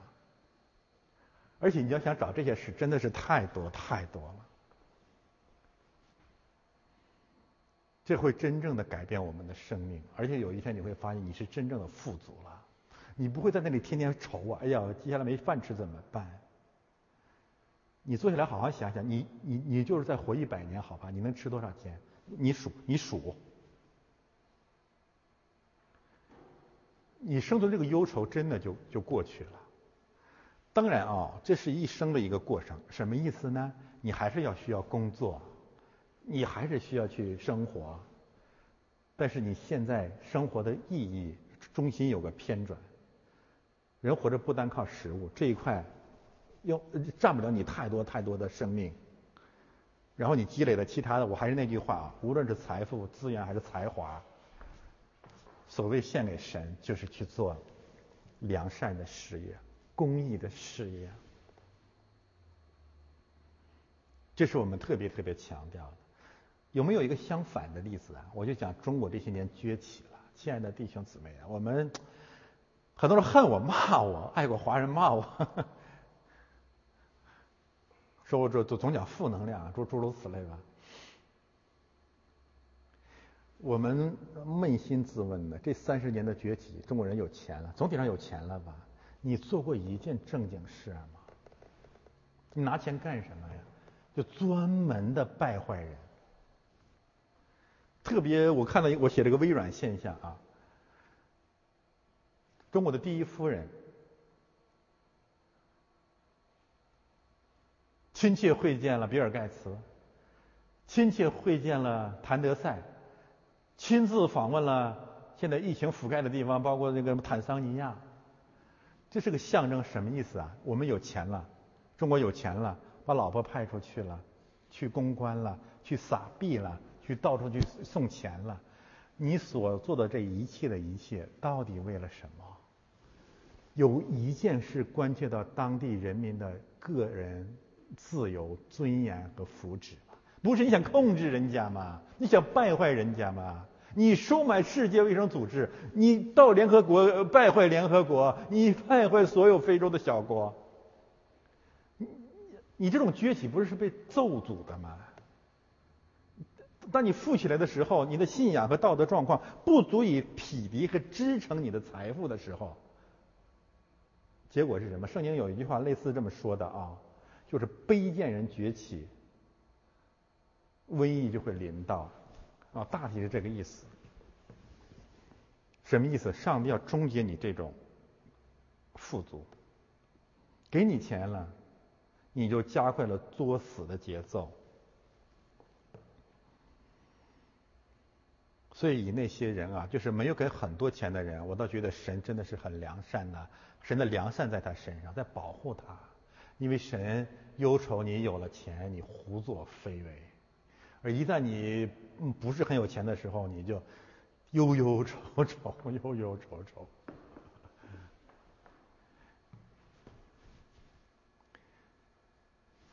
这三十年真是一个例子，这个例子在我们自己身上吗？现在我们自己回头想一想，如果我真的有，好，明天我一我有一个亿吧。不瞒大家说啊，我我我现在真是好多了，这是在主里面的怜悯哈。我我们首先想到的什么？就是消费吧，就是把现在那个房子变得再大一点嘛。这什么意思啊，亲爱的弟兄姊妹？有有人还在问我怎么祷告啊？就是我们一旦被祝福，我们首先的祷告就是把主祷文的前三句咔，不知不觉的本能的砍砍掉了，没没跟我们没有关系啊。什么叫主导文啊？就是上帝让你这个新的生命先求什么？神的国，神的义，你的旨意降临。谁有钱就想这些事儿啊？我有钱马上想到就下面这件事儿。日用的饮食今日赐给我们，其实下面的事儿也不是。免我们的债也，免免了别人的债，也不是。什么意思？你求来的所有这些财富，跟主导文一个字都没关系。哎呀，所以我就在想，呃，在中国的历史上，为什么说中国人的这个贵族富不过三代？大家现在明白吗？有神的咒诅在我们身上，就是当这个三代富裕下来的时候，神给你三代的时间嘛，他看红二代、红一代、红三代，再没有了，这场瘟疫一定彻底的终结中国的所谓的崛起。为什么？你有钱，你在害人吗？你在败坏人，神的手就临到了，结束了，一切都结束了。紫色，呃，皇帝的服装，大祭司的服装，尊贵人的服装，这个大家可以去看讲章吧。呃，我我提一下呢，就是有一些恶人也穿紫色衣服啊。什么什么波斯王、巴比伦王，然后那个拉萨路穷人拉萨路 那个故事里面那个财主也穿紫色的衣服，然后呢卖紫色衣服的吕底亚，就告诉我们世界里有很多假基督，他们也穿紫色的衣服，为此形成了一个巨大的市场。这是什么意思呢？就是商人，我们为一些假基督提供他们喜欢的。装神弄鬼的产品，但一直到这个地方，我们才会发现，要把属于基督的尊严、王的荣耀，要归给基督啊，就是这个含义。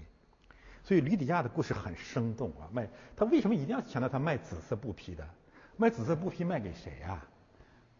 奢侈品就是装神弄鬼那些人嘛，装基督的人嘛。奢侈品卖给那些假贵族嘛。但是神找到了他，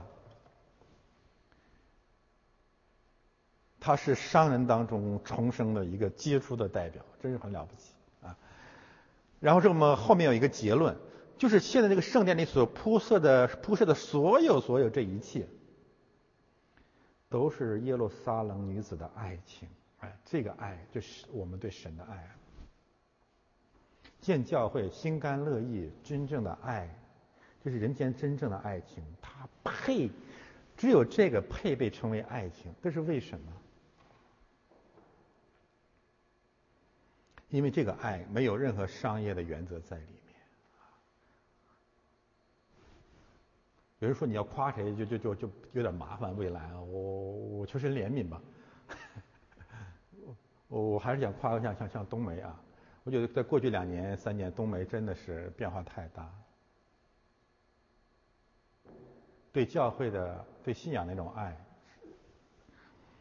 这是前所未有的一种爱情出来了。这是以前我们没有经历过的神迹。我们觉得有有一个，有一有一种良善，一种美，一种盼望，就激动我们，好像在特别在主日舍弃一切，去经历和见证它，它好像不存在，又无比的真实。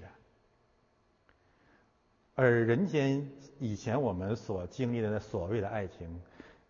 总是在某些侧面充满了各种各种商业上的算计，但只有这份爱与商业无关。啊，我的结论是，唯有与商业无关的爱是真爱，不然与爱无关。愿这样的爱充满神的教诲。好，我们翻到下面。耶路撒冷的女子变成了西安的女子了。这个转换呢，可能是有意的啊。西安主要指大卫山，呃，大卫的城。它这个字本身又有啊被咒诅荒凉之地的意思啊，可能是一语双关啊。当然，刚才我也谈到了，神喊西安的女子啊，就是在这地上找不到男人，同时也呼喊教会吧。西安的女子以前是侍奉别的偶像，说现在你们出去看所罗门王。呃，西安的女子啊，除呃除了我们讲教会的意向啊，只顺服基督以外呢，我们也看到了这个呃荒凉的时代啊，神用女人来羞辱男人。我那里面谈到了芳芳的事儿。这场大瘟疫下来啊，有一件事情让我们又感动又绝望，那就是十四亿人，十四亿中国人，我们只听见了一个声音，是一个女人的声音，而一些所谓的男人啊，就是男扮女装的、女扮男装的人，现在又有一个新的动员。啊，是南京的一个公知啊，还是什么文化人，说要把芳芳要要塑要塑呃，要为芳芳塑一个像，像秦桧一样，然后跪在城市的街头，要经历子孙万代的臭骂和唾弃。亲爱的弟兄姊妹，这是个什么样的国家呀？什么样的民族呢？我不知道这个消息是不是真的。我看见崔永元说，崔永元说。如果啊，你们把方方的像塑塑塑成一个跪的像放在那里，我自费为自己也做一个跪像，陪他一起下跪，挺豪迈。我盼望他别这么干，你还有更重要的事干，更正经事儿的，更正经的事干，更男人的事干，陪着下跪算什么本事啊？但是这个芳芳这个事件让我们特别感慨的是什么呢？我就想到了现在这个基督教，咱们教会真是越来越状态越来越好，在很多很多的教会啊，其实主流全是姐妹，你觉得这是不是一个平行的信息啊？上帝来到这个时代了，叫耶路撒冷的女子啊，西安的女子啊，他为什么这么呼喊？因为教会里的男人或那些男女人们都出去。去野去了，去淫乱去了。圣经有两处经文，实际上讲这些男人，就各向邻舍的妻发私生，像喂饱的马，这些马都跑出去了。然后瞧不起教会什么孤儿寡妇的，很多女人呐，呃，都 都是些迷信的人啊。有是有，但是我相信啊，这些仍然持守信仰、追求的女性啊，在神的眼里啊。真的就是那些玛利亚，所以我们看到的是什么呢？这里面既谈到了西安的众女子，又谈到了母亲。圣圣灵是公平的，就是在人所藐视的这个群体里面，神为以色列兴起了拯救的脚。这是特别特别真实！你们出去看所罗门王同戴冠冕，冠冕这个词，呃，我要呃列举了启示录里面的一些相同的概念。什么意思啊？一个方面啊，兽禽兽假基督夺去了基督的冠冕；另外一个方面，基督来头戴冠冕。那这里面就告诉我们，我们会经历冠冕的置换，在主耶稣基督之外，所有带着基督冠冕的人，最终最终啊，会被夺去冠冕，重新归给基督。而耶路撒冷的女子或者教会，就是这事的见证，也是这场冠呃这个加冕典礼的鼓吹者、宣告者。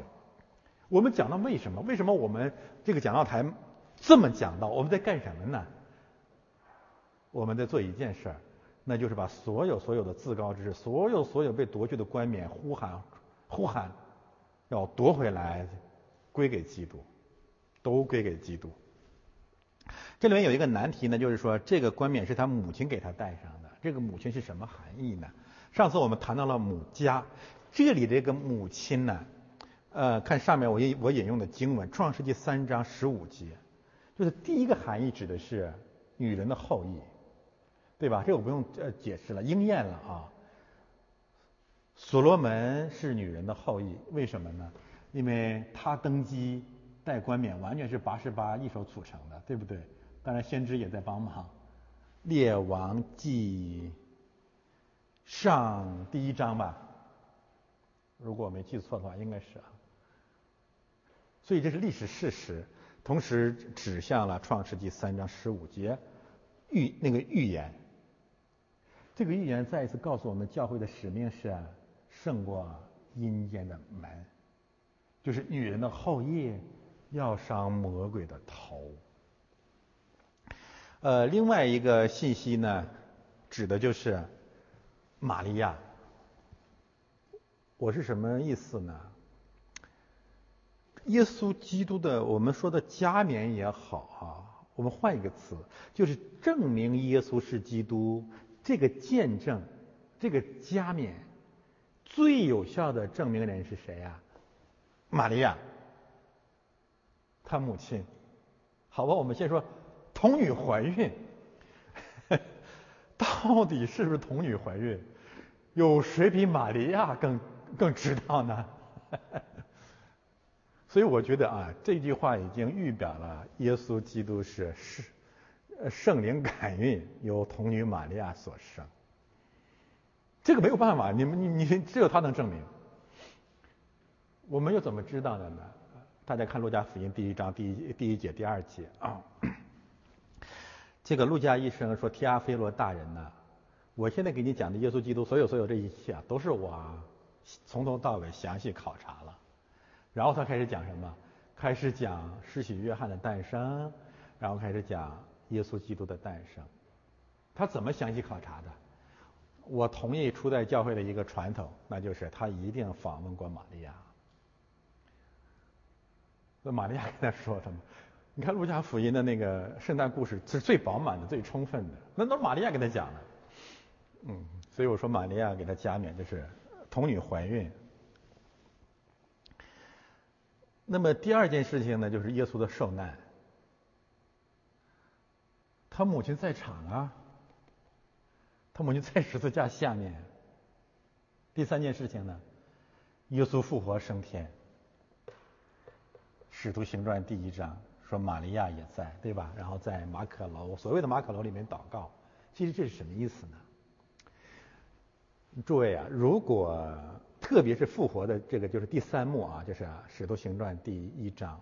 如果那时候玛利亚根本就不在场，其实这个证明是极，耶稣基督升天复活，他是神的儿子，这个证明是极大极大的被削弱了。他妈妈不信嘛，他妈妈不来作证嘛。当一个母亲啊经历了所有所有这一切，她一直追随，而且在耶稣复活之后、升天之后，她在教会。我认为再也没有这位母亲给耶稣做的见证更有力，这世界上最有力量的见证。所以从这点我们也可以感动一下，说什么？耶稣一定是神的儿子，耶稣一定是复活了，耶稣一定会再来，是他母亲给他戴上，他是王。然后最后一句，我也是按原文的顺序这样在讲啊，就是在他婚宴的日子，心中喜乐的时候。在他婚宴的日子，心中喜乐的时候，他母亲所做的见证。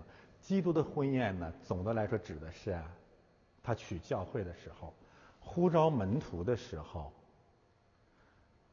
啊，建立教会的时候，他母亲都可以作证，对吗？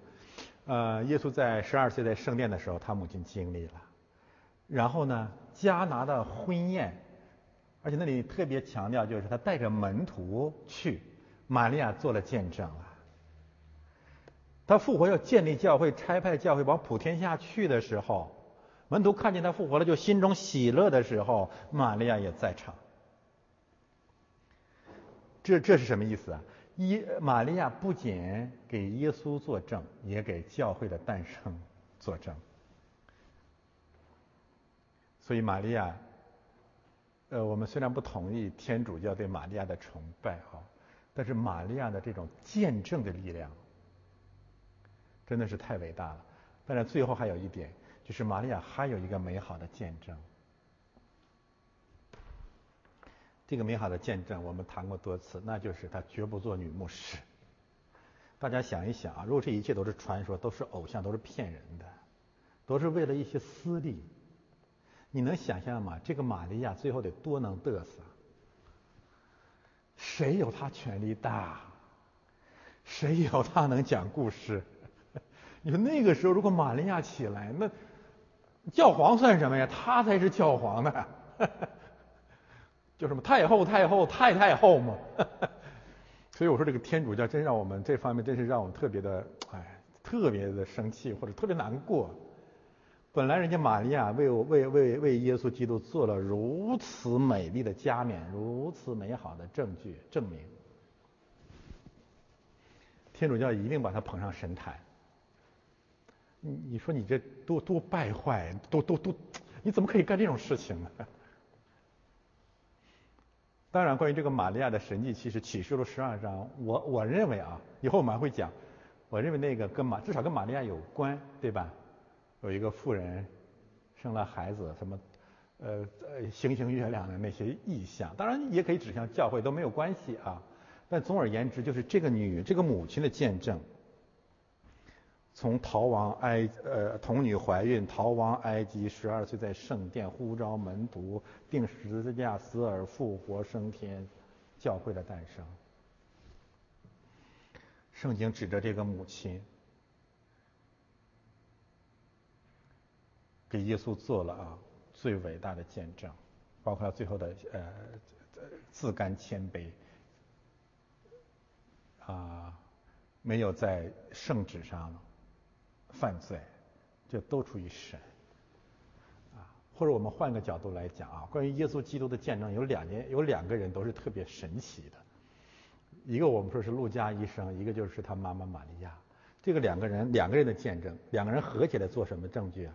做什么见证？来证明童女怀孕。医生怎么可以证明童女怀孕呢？这对医生来说是不可思议呀。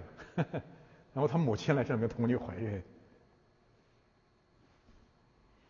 哎，所以我们说，圣经关于耶稣基督的所有的见证，只能是从神来的。而且是绝对有效的，既符合常识，又超越人自己的妄想。好的，这是我们现在看最后一段，呃，翻到下一页第，哦，对对不起，翻回来了，呃，十一节，这应该是最后一段了。好的，呃，翻下来吧，这个讲完了，呃。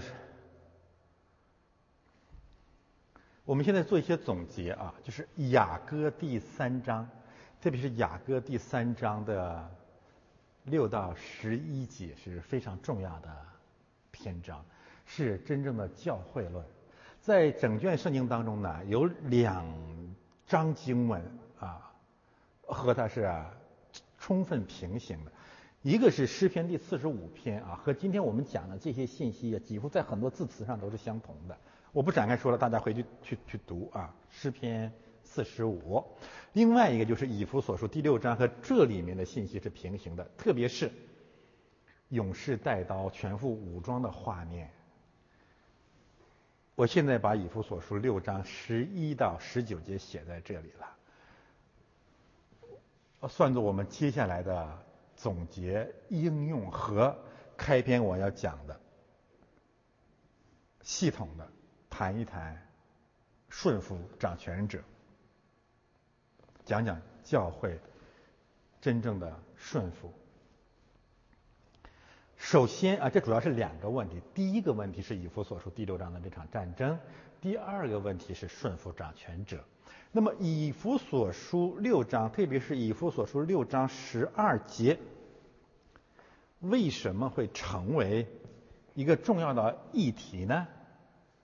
那就是无论是鸡汤教还是那些公呃半吊子的公知，读过圣经的啊，他们都愿意引用以弗所书六章十二节，来反对基督教教会传道人对政治罪恶的批判。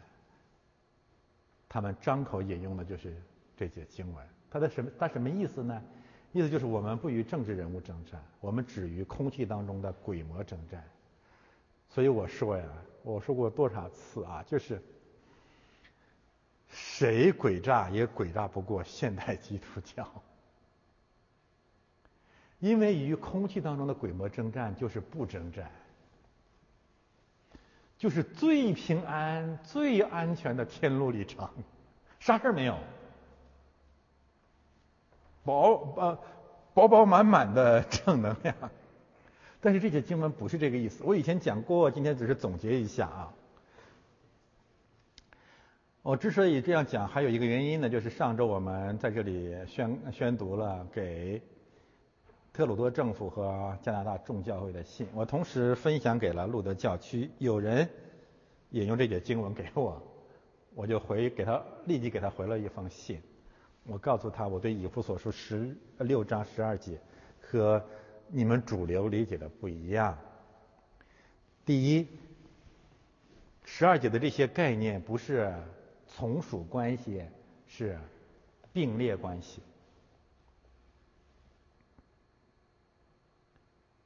第二，这节经文的用意不是不与属血气的征战，也不是指我们靠血气征战。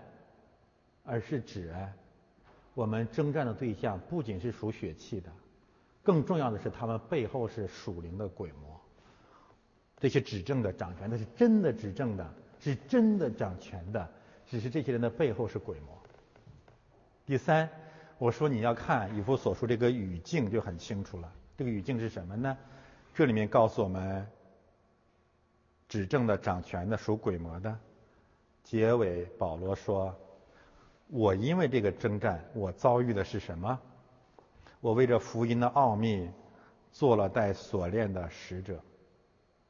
如果只是空气当中的恶魔，他怎么给你带锁链？怎么把你关进监狱？怎么处死你啊？如果仅仅是空气当中的鬼魔，我为保罗为什么要说能以放胆和放胆讲论呢？跟空气当中的鬼魔不需要放胆啊，过坟地打口哨。我奉主的，我我们到我们看到好多这个基督教很多教会啊，我我以前我以前很肃穆，我现在看见他，我真想，我真想，我真想大笑。啊！我现在奉耶稣的名，吩咐撒旦，你给我滚出去！声泪俱下，咆哮，咆哮，可以用咆哮来形容。能不能再假一点呢？你在圣经当中，你看见呃使徒们什么时候这样做过呀？保罗咆哮过一次，不是对空气，对谁啊？说你这个魔鬼儿子，众善的仇敌，你混乱主的正道还不止住吗？这要杀头的呀！就要有位先知站在君王面前说：“我现在看到了，耶和华定义要灭你，因为你不听先知的话。”那现在基督教怎么表达勇敢啊？门都关好好的，都是我们自己一拨人。撒旦，你给我滚！我奉主耶稣的名。不需要，就不需要勇敢，需要无耻就行了啊。然后需要一些，再有一些 半吊子一起抬轿子，然后经历了这种主日聚会这种教会，每个人出去都热血沸腾，啊，个个脸上带着低能的热情啊和各种感动。你这种自欺欺人的表演要到何时呢？好了，我不多说了啊。我再讲讲一个信息，就是大家看这里面。保罗说，在磨难的日子，空气让你磨难呐。当然，你现在可以说啊，空气当中有有新冠病毒，那我没办法，好吧？那新冠病毒也是人发明的呀。然后呢，抵挡仇敌。然后你看他他怎么说？用什么？工艺。空气当中的鬼魔用你，你就跟工艺有什么关系呀？那都是什么狐狸仙儿啊？是是什么血血管里啊，喝仙姑啊，白骨精啊，你跟他讲什么公益啊？平安啊，然后可以灭尽那恶者一切的火箭，那恶者当然指鬼魔鬼了。那火箭呢？保罗说撒旦的差役攻击我，那是真实存在的人呐。这里面谈到了刀剑、宝剑、神的道，所以我给这位呃给这位人士最后回想的第四点就是，我说的这一切不是我们要搞政治，不是我们教会呼吁真正的拿起刀兵进行政治革命。我不反对基督教国家为了自卫可以这样做，但这不是教会的使命。我说我最后强调的就是，我们不是用政治和军事的手段做勇士去征战。而是我们要坚决的讲道，这跟这跟这跟那些狭窄的人理解的政治没有关系。福音就是我们征战的武器，就是我们的全副武装的中心嘛。所以我感谢神啊，我这封回信还是得到了路德教会一位前辈的热烈的回应，我也分分享给一些学员了，我这里不介绍了。呃，这是以弗所书第六章和雅歌第三章的平行关系。我希望我们这是最后一次讲以弗所书六章十二节，它到底是怎样的含义？这是雅以弗所书第六章本身的结构，解释了什么叫执政的、掌权的、管辖幽暗世界的、天空属灵气的恶魔。同时，我要给大家介绍另外一个新的信息，就是整个的新约圣经，特别是整卷的以弗所书，围绕着这个信息有大量平行的经文，进一步的确证了我们今天的这个结论。好的，翻到下一页。现在大家来看啊，这是以弗所书，以弗所书呢总共是六章，对吗？六章，一章、三章、六章，它本身可以形成一个交叉结构，也可以形成所谓的平行结构。那么我们突然发现，这些概念在以弗所书我我我定义的教会书信当中的重复了三次，三次就是充分的。第一次，一章二十一节，就是耶稣基督。死而复活，为什么要死而复活？有什么重要的意义呢？就胜过一切指证的、掌权的、有能的、主治的和一切有名的。现在大家清楚了吗？你把它解释成为空空气当中的恶魔嘛？他们背后是啊，但是这些概念是什么？就是实实在在这个世界今世的、来世的、下一个世代的。三三零零零年的末世的，而且一章二十一节最后的结论是什么？教会是他的身体，那充满万有所充满的。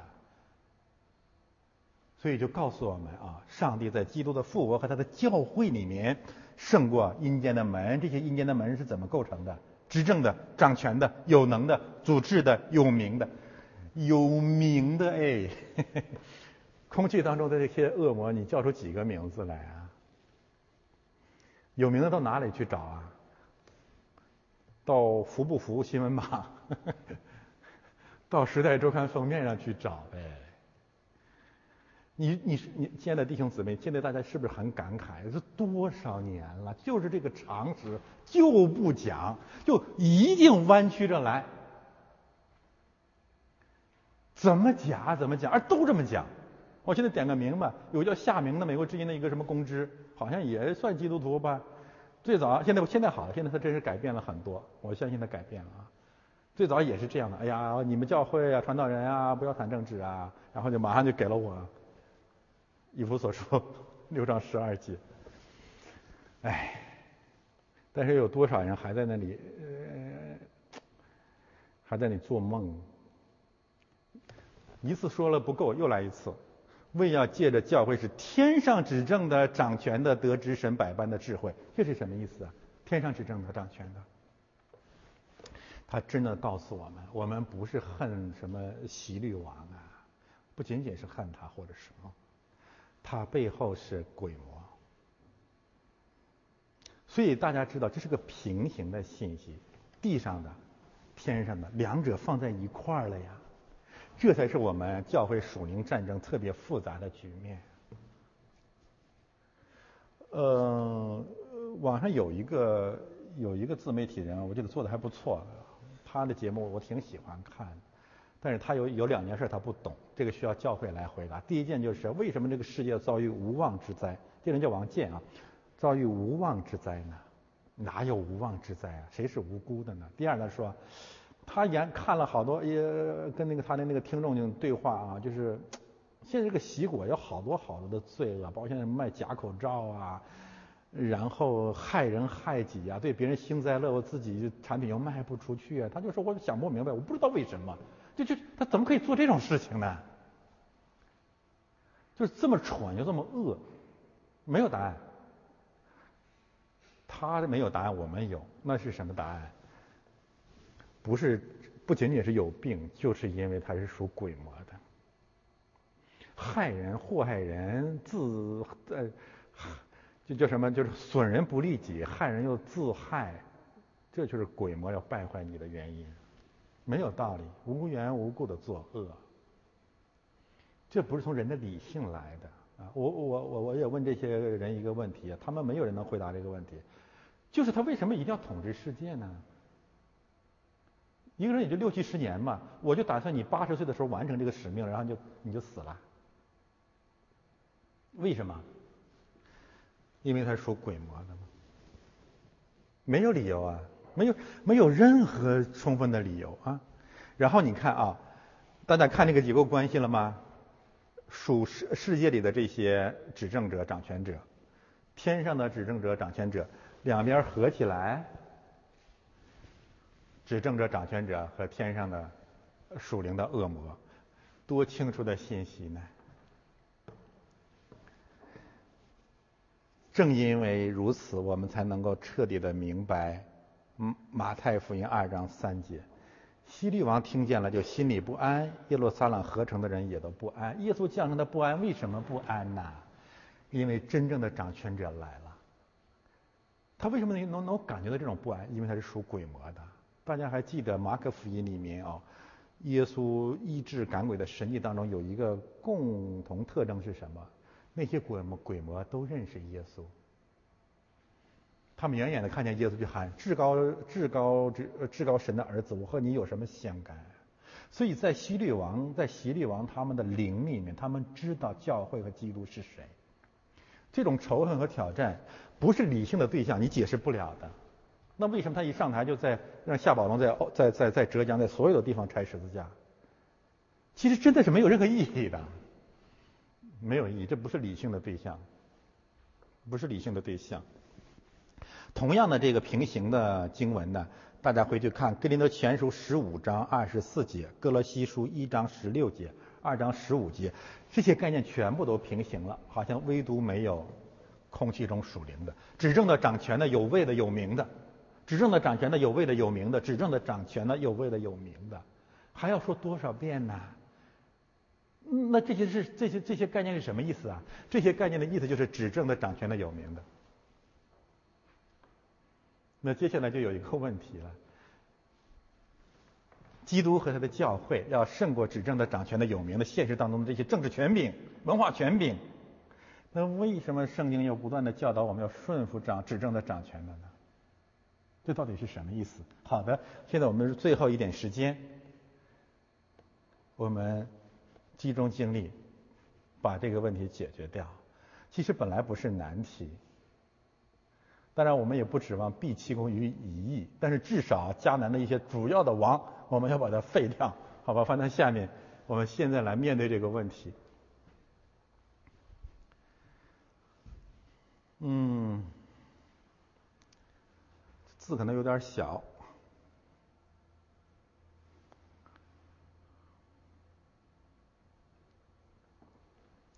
首先呢，我们要解决谁是掌权者的问题。开始的时候呢，我们已经做出了一个呃宣告啊，就是上帝是唯一的掌权者，是圣经旧约到新约对掌权者一致的定义。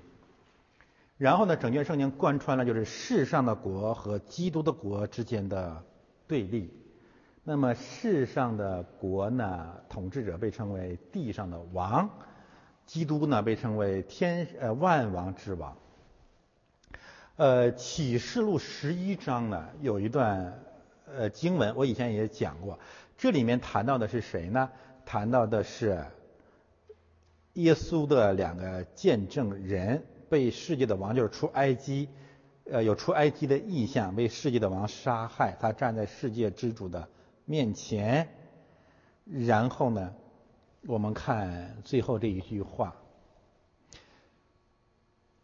开始是一场瘟疫或者一场灾难啊。然后第十五节，第七位天使吹号，天上就有了大声音说：“世上的国啊，你看啊，世上的国成了我主和主基督的国。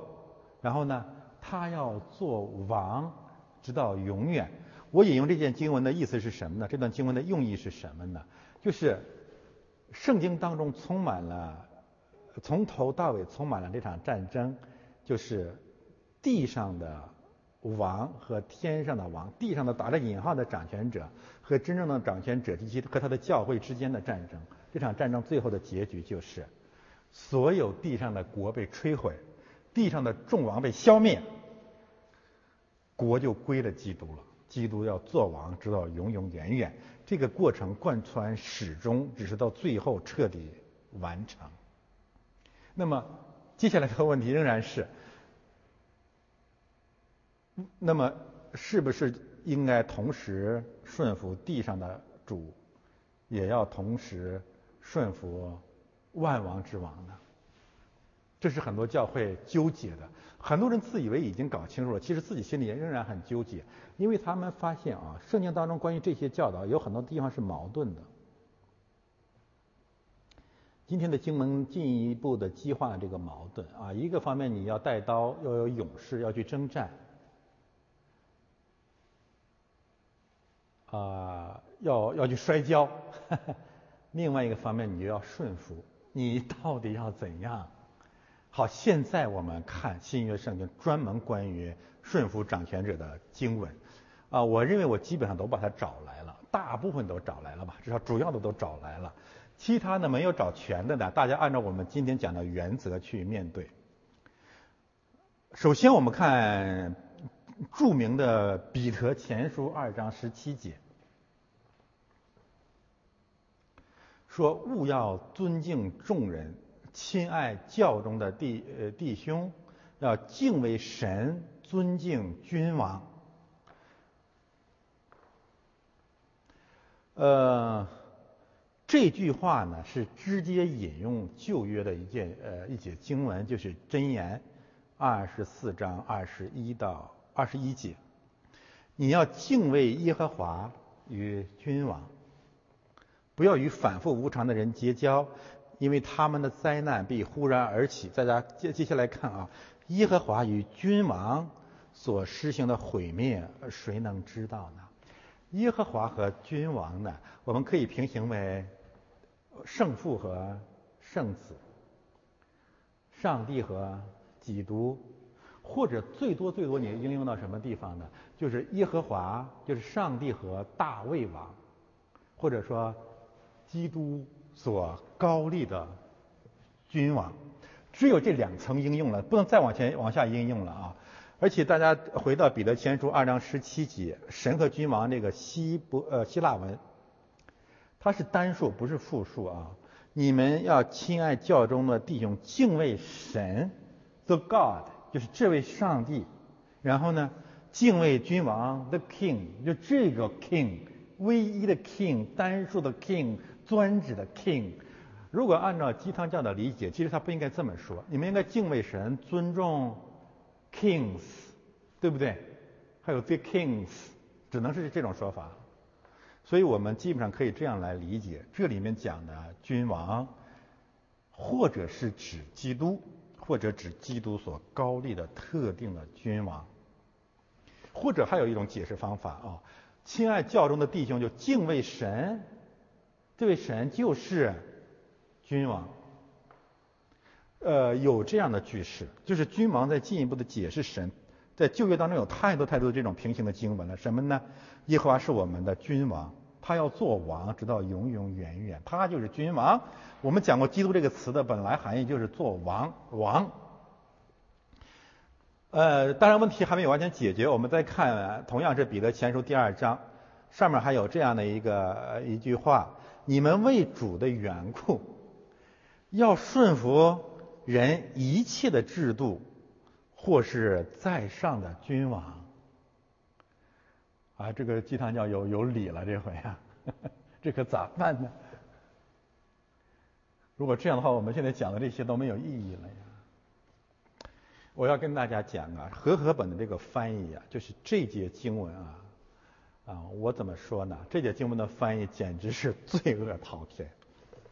我把呃希希腊文写在那里了，嗯，没办法把英文放进去啊。大家如果愿意的话，可以自己去参参考 King J V 的翻译。呃，我现在呢，呃，把它直接直译一下啊。你们为主的缘故。要顺服人一切的制度啊！第一个词是顺服，你呃，因而你们要顺服，然后是人要顺服人，然后人人的后面那个呃词呢，就是创造啊、作为啊、制度啊、规范啊，这个没有问题。说你们要顺服每一个人或者呃呃人的啊某些人的所有的制度规范，这是第一句话。然后呢，重点在下面这里啊，就是这个介词，呃，中文翻译成为主的缘故，这里翻译的是通过主。这个地也可以翻译成为，一般其实很少翻译成为主的缘故，基本上不是翻译成为，嗯，相当于英文的介词是 through，就是通过它，或者 from，通过这个主，或者借着主而来的制度，或者借着主而来的人。啊，等一下，我再把它，呃，别着急，等一下我把它连起来翻译啊。然后呢，这个主是谁呢？这个主是王，是什么样的王呢？是在上的王。好吧，我把我的翻译重说一遍啊。呃，我们要顺服。人的，或者说某个人的、某些人的所有的规定或者制度，这个人或者这个人所有的这些制度啊，就呃，那全全全就就当做是制度吧。就是这个人这个制度是从神来的，是从神来的。那这位神呢，是谁呢？这位神就是君王。就是在上的君王，我觉得这种翻译是更符合这里的语境的。我再说一遍啊，就是呃，彼得前书二章十三节真正要教导的是，应该是这样的一个含义，就是我们要遵要顺服那些从神来的人的制度，或者我们换一个呃，最多你可以这样来翻译：我们要顺服那些从神来的人。和从神来的君王，他所设立的制度，这种翻译是符合圣经全部的语境的。你要遵，你要你要遵守大卫王所设立的制度，你要遵守所罗门所颁布的所有的制度，你要遵守和顺服牧师所宣告的教会的所有的纪律和制度。这是很简单的一个信息。你是不是要顺服西律王派他的士兵在伯利恒杀死婴孩的命令呢？你会吗？这不用狡辩，你不会呀。那说上帝让你这样顺服了吗？没有啊。是，那你说彼得彼得前书二章十三节告诉我的，那怎么可能呢？大家还记得亚伯拉罕，索多玛王说：“你打仗回来了。”索多玛王说：“你应该怎样？应该怎样？”亚伯拉说：“No。”然后索多玛王就说：“你没读过彼得前书二章十三节吗？” 我认为就是这么简单。而且彼得前书二章的前提在这个地方。你们要除去一切的恶毒、诡诈、假善、嫉妒和一切毁谤的话，要爱慕那纯净的灵奶，使才生的婴孩像才生的婴孩爱慕奶一样，叫你们因此见长以致得救。亲爱的弟兄姊妹，我们一再强调，新约圣经的重点是教会。新约所有的呃书卷和书信都是教会书信，这一切都是为了建造教会。但是教会里面最大的威胁是什么？就是我们刚才谈过的，就是在君王面前像女人，在牧师面前像勇士，就是完全不遵守教会的制度和规范，尤其是不尊重牧者的权柄。这是基督教拆毁的根本问题，大家明白？这是根源就在这个地方。因为凝露或者叛逆，乃是亚当夏娃的叛逆。这种叛逆性违背上帝的秩序，这是罪当中最普遍的罪恶。这是，今天为止，宗教改革有一定的合理性，因为教皇的权柄太大了。但是现代基督教的全面覆没啊，全面的鸡汤化，一个归归根结底是对圣旨本身的废弃。在这样的语境之下，我们再来看彼得前书第二章，我们就明白了，上帝最最关切的，就是他借着他所案例的君王也好，牧者也好，所设立的这个教会的体制和制度能不能被顺服。就是就是这这就是最基本的用意了，这实在实在是太重要了。如果啊新约圣经只是一节经文，你们会还会觉得我解释的有些牵强。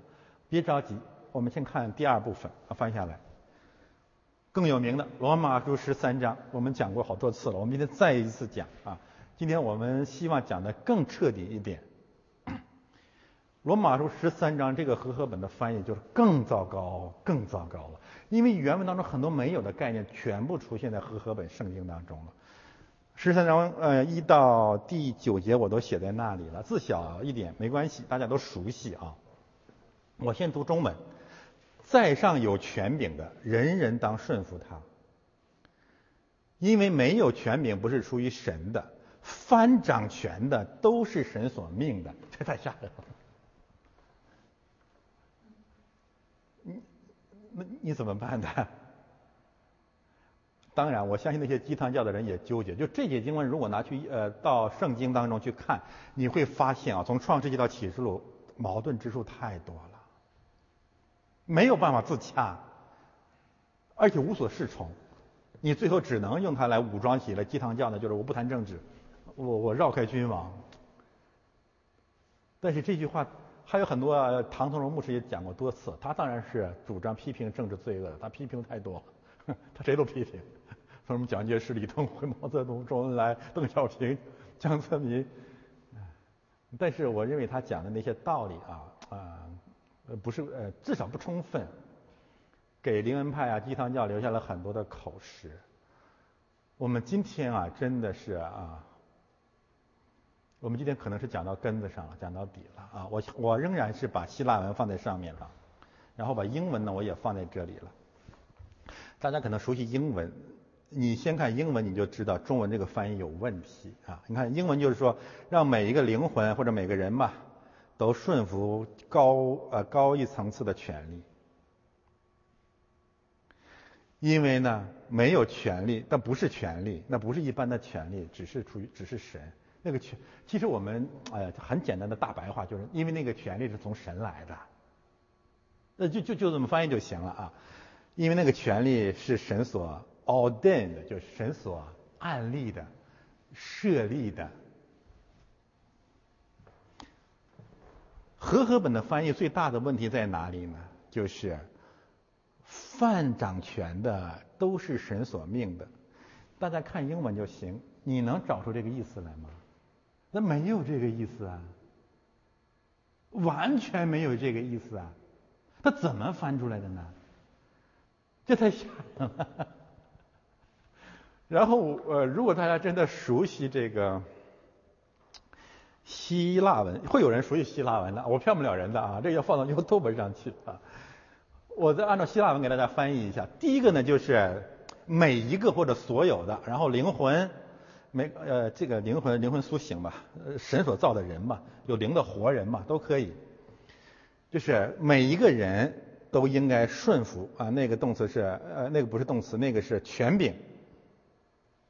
权柄，复数啊，权柄，权柄的呃呃，权柄的后面的一个一个一个呃一个形容词啊呃。意思就是，呃，中文呢翻译成在上的，什么样的权柄呢？就是在上的，有形容词的作用吧，在上的。然后呢，英文呢，呃，King J V 翻译成较高的，看见了吗？就是那个词啊。但是这个词呢，在新约圣经当中大约出现了五次吧，如果我没记错的话啊。我标在那里了，《菲利比书》二章三节、三章八节、四章七节，《彼得前书》二章十三节，基本上翻作的就是 “better than”，就是比更比什么什么更好的。那的意思就是什么呢？就是我，嗯，保罗说呀，我盼望每一个人，教会里的每一个人，都要去顺服那些比你好的、比你高的权柄，就是这个意思了，比你高的权柄。为什么呢？接下来看啊，呃，因为啊，那个那个是个因为，因为呢。权柄，因为这个权柄，嗯，没有啊，有有一个否定词，没有这个权柄，不是，没有这个权柄，这个权柄修饰的是上文的那个权柄。好，我我重说啊，保罗说啊，你们每个人都应该顺服教会里面啊，教会里面的每一个人都应该顺服比你高的权柄。逗号。这个权柄就是讲的前文的这个权柄，就是你要顺服的这个较好的、较高的权柄，不是一般的权柄，不是你认为的权柄，不是政治的权柄，不是一般意义上的权柄，是什么权柄呢？这个权柄是从神来的。你什么意思？就是你不要管那个人怎么样啊，这个人是什么人？我凭什么听人不昧的？他很多坏事，我我比我干的还多。这个意思就是说，你不要看那个人是怎么样，就他本身这个木质的权柄啊，这个权柄本身是神设立的，清楚了吗？这很清楚的一个概念啊。然后我们接下来看，保罗是怕人不懂，接下来又加上了一句啊，这个权柄，这些权柄是神所案例的。这个案例这个动词写在这里了。动词的语态是完成时。大家想一想，如果按照鸡汤教的那个理解，它应该是一般现在时。就所有的权柄啊，人人类人世间所所有所有的权利，特别是政治的权利，所他们专门把它解释成政治的权利嘛，就是所有政治的权利都是神设立的。但是这里面的意思，其实告告诉我们的就是教会的人所顺服的权柄。是神已经案例过的权柄，而他的这个牧旨，他的这些权利不是他的，是从神来的。他这个人本身仍然是个人。好了，我就我我认为我已经把它说清楚了。这是罗马书三章十三章第一节，我认为是最符合教会真理的原意。罗马书就是给罗马那些教会的人去讲的。然后我们在这样的前提下，我们重新再读罗马书三十三章一到第九节。在上有权柄的，人人当顺服他，因为没有权力不是出于神的，翻掌权的都是神所命的。主要应用于牧职教会的权柄，最多你只能应用到神所。设立的权柄，包括基督教国家的君王，就是出于神所立的权柄。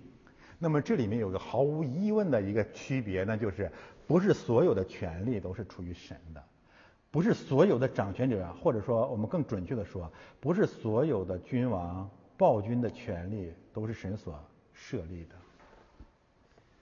那如果是这样的话，四王五王战争那些权利都是神所设立的，你最多说那是神允许的，那我那我没有没没毛病，我我不敢辩论。但是神说我高丽的君王是大卫，大卫王、所罗门王明显是神 ordained 的嘛，这这很清楚啊。但是你说所有的君王都是神设立，那我问你啊，后来扫罗被废掉了君王的那种 ordained 之后，他仍然在执政的时候，他那个权柄是神设立的吗？那显然不是了。这真的很清楚的啊。然后你看往下看，所以抗拒掌权的，就是抗拒神的命，这逻辑是一致的，因为他背后的这个权利从神来的。抗拒的必自取刑罚。翻译成做官的呀，这些概念你就姑且听之吧，因为他把它翻译成全的是呃政治术语啊。原文不一定是指做官，应该是指掌握一定权柄的人啊。然后你看。不是叫行善的惧怕，乃是叫作恶的惧怕。上帝所设立的牧职，上帝所设立的以色列的君王，按照神本初的含义，都是行行恶、行善罚恶的。但是这也是个常识。那是不是所有国家各级政府、中央政府、各级政府那些官吏都是行呃行善罚恶的？你骗鬼呢！希律王杀了伯利恒的婴孩。他是行行行善罚恶嘛？这种例子太多了。呃，我们说句极端的话，你用脚丫子想，你都不能这么解释圣经啊。嗯，奇怪。你愿意不怕掌权的吗？你只要行善，就可以得到他的称赞。李文亮行善了，得到他的什么？得到他的弄，得到他的死刑。但是如果是神所设立的牧师，按照原意。神所设立的君王，你行善当然应该得到牧师的称赞啊，这有什么问题吗？没有问题啊。然后接下来你看，他是神的用人，这已经讲得很清楚了。你说你你你你能说外邦的那些君王是神的用人吗？我的结论很简单，外邦的君王跟这里面讲的没有任任何关系。等一下我们再讲外邦君王的问题啊。与你有益的，你若作恶，就当惧怕，因为他不是空空的配件，他是神的用人。神的用人说了两遍啊，深渊的、刑罚的、作恶的，所以你们必须顺服，不但是因为刑罚，也是因为良心。好，这里面讲了第一部分信息，接下来还在讲什么叫顺服，它指的是什么？他在说什么呢？往下看，你们纳粮，就为这个缘故。因为他是神的差役，常管这事。犯人当得的就给他，当得粮的就给他纳粮，当得税的给他上税，当惧怕的就惧怕他，当恭敬的恭敬他。所有这一切讲的都是，或者教会的侍奉，或者是基督教国家的掌权者。第八节，凡事不可亏欠人，要彼此相爱。这回到什么地方了？又回到了教会生活。我们这样讲，纳粮的、交税的，呃，很次要的应用于行政和政治生活领域，很主要的应用在教会领域。有没有平行的经文呢？我们看这边，有至少有两段经文，加上呃罗马书十三章是完全平行的。你看希伯来书十三章，和那里面讲的是完全一样，行善行善啊，教会基督徒不可忘记行善和捐书的事。这个捐书的事平不平行？那里纳税的事啊，他在讲一件事啊，那什么意思呢？因为这样的既是神所喜悦的，捐捐给谁呀？要依从那些引导你们的，引导你们的是谁呀？在上掌权的神所命的，干什么呢？切要顺服，跟他讲的是一件事。因为因为因他们为你们的灵魂时刻警醒，好像将来要交账的人，这就是神所设立的君王或牧师嘛。没有任何问题啊！你们要使他们教的时候有快乐，不致忧愁。忧愁就有有与你们无益了，与你们是有益的，与你们无益了啊！所以很简单，他讲的是一件事儿。然后我们再看加拉太书六章六节，在道理上受教的，当把一切的虚用供给施教的人。施教的人什么人啊？在上有权柄的，当纳粮的。给他纳粮，不要自欺，神是轻慢不得。他说的很严重啊，人种什么就收什么，顺着情欲撒种的。什么是情欲啊？上文讲了嫉妒纷争，结论很清楚了吗？圣经只有一位作者，就是圣灵，他多次多方的讲一件事儿，那就是首先聚焦的是教会的秩序、教会的权柄，或者说上帝设立的。牧旨的权柄，上帝设立君王的权柄。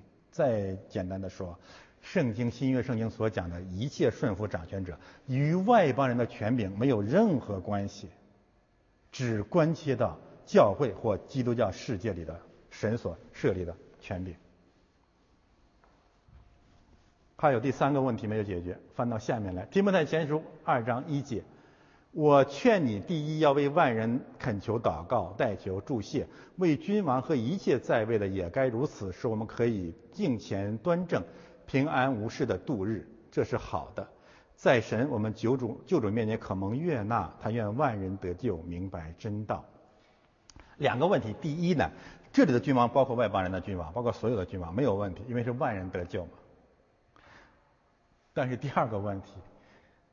和鸡汤教那些非政治、反政治、要顺服所有外邦君王的那些观点正相反，这里面是把万人放在了君王的前面。你为什么偏偏要这这个眼睛是不知道是怎么长的？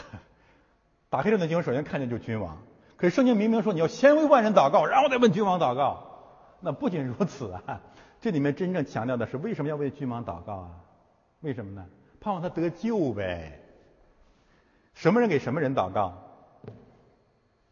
希伯来书的作者也说，旧约圣经也讲，从来都是为大的为微小的代求。正像以弗所书第一章讲的，上帝要在基督和在教会里面胜过一切执政的掌权的，是不是呃核心的真理？所以这里面你读不出来任何一点含义是顺服君王啊。你既然顺服君王，你敢为他祷告？他他会生气的。那么还有一点，我们怎样为君王求啊？求什么？求你永永远终身制啊？不是啊，求什么？天国近了，你们应当悔改。君王也是罪人，君王也要悔改。你如果要是顺服所谓的顺服外邦人的君王，这些话都会落空的呀。你怎么传福音呢？最生动的见证，《使徒行传》二十七章二十五到二十九节，保罗劝那个另外一个希律王说：“你要悔改信基督，就这个意思了。”亚基帕吧，亚基帕就是希律王的另外一个希律王，说：“你劝我，你想让我做基督徒吗？” 保罗说。我不仅为你劝，我也为在座所有的达官贵人、假贵族们劝。我希望你们都都成为基督徒，但不要像我这样被你们锁起来。按照鸡汤教的逻辑，你怎么面对保罗呀？他到这里应该顺服他们呀，人家说什么是什么喽。其实这些的例子我们也讲过很多了，我们不去说它了。就使徒行传有两处经文告诉我们，顺从人，呃，顺从神，不要顺从人是应当的。其实不仅如此啊！现在我们把整卷圣经都打开，做一个更大范围的关于顺服不顺服掌权者的总结。翻到下一页，我把整卷圣经啊相关的啊，我认为相关的关于外邦人的君王的信息全写在这里了。就是对这些外邦人的君王啊，我我我重说一遍啊。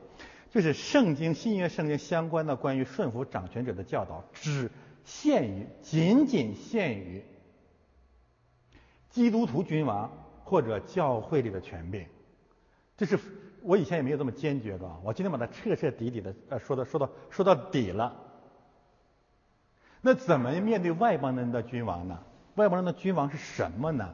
我们现在把整卷圣经打开，看看外邦人的君王。首先呢是世界的王，魔鬼、蛇和大鱼，其实都出现在创世纪一到三章里面了。为什么我把它定义为君王呢？耶和华所造的唯有蛇，比田野里一切的活物都狡猾。这是什么意思啊？它是所有动物当中的君王。它比所有的人更有智慧，它比所有的受造之物更滑头、更有智慧、更狡猾、更有权柄。这种解释是合乎整卷圣经的信息的。所以外邦君王背后呃靠呃这个属灵的势力呢，就是鬼魔。那么我们回到启示录，变成了什么呢？变成了龙，然后有两个兽。你会在那里面看见更多的信息，告诉我们，他是所有世上众王背后的势力。带着冠冕，带着权柄，然后起来率领全世界的君王，与谁呀？与基督征战。你现在自己想一想啊，就是这些势力和他们旗帜下面的君王，怎么可能是上帝和他的仆上帝的仆人要去顺服的对象呢？如果这些东西是顺服的对象，神为什么要责备亚当和夏娃？你怎么可以听蛇的话呢？那不仅如此，越往里面越清楚啊，《创世纪》。所有世界的诸王都在这里了啊，就就不是所有的啊，就有代表性的四王五王的战争。圣经没有一节经文说亚伯拉罕你要顺服他们，相反怎么办？亚伯拉罕跟他们打仗，把他们追到哪里？追到屁滚尿流。你去问你你现在个你现在按照那个那呃鸡汤教的通行的顺服掌权者的教义，你怎么解释圣经啊？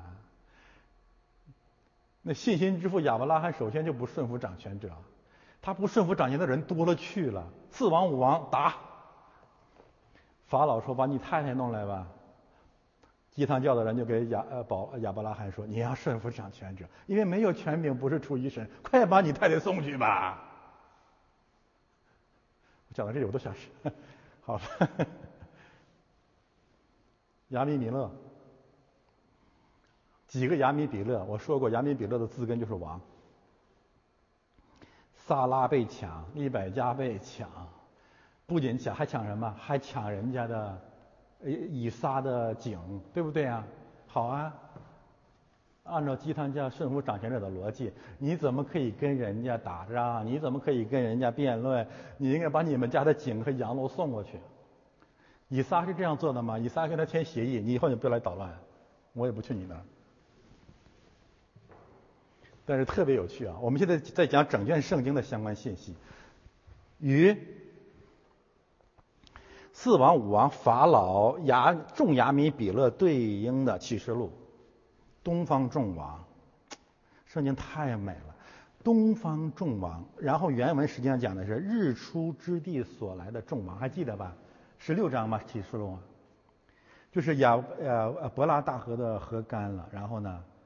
呃魔鬼被释放出来，然后呢，日出之地的众王全部出来了，出来干什么？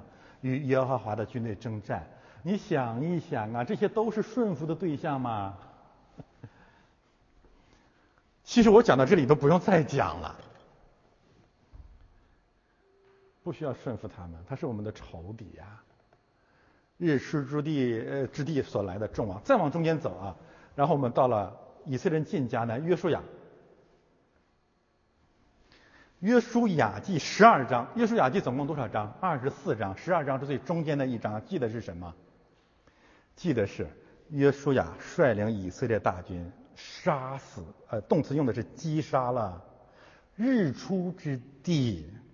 这就圣经，日出之地多少个王？三十个王，三十一个王。你怎么 顺服顺服掌权者？要彻底的消灭他们。迦南的诸王，三十一个王，其实不止三十一个王，有代表性的三十一个王。约书亚这个名字翻译成新约是什么？耶稣啊。好，启示录，耶稣又到启示录，耶稣用的是一个同样的动词，击杀，击杀什么？地上列国。然后呢，接下来有好多相相同的概念在启示录，我们去检索一下。什么概念呢？就是击杀列国，列国什么人？地上的君王，然后呢，地上君王，世上君王，世上的君王，还有普天下的众王。你可以说这是基督的活儿，好吧？我退一万步来讲，这是基督的活儿。那我告诉你呀。我问你呀，基督的教会和他的传道人要不要讲基督要诛杀普天下的众王这个信息啊？那要讲啊！你为什么反对我讲这个？你说我不顺服掌权者。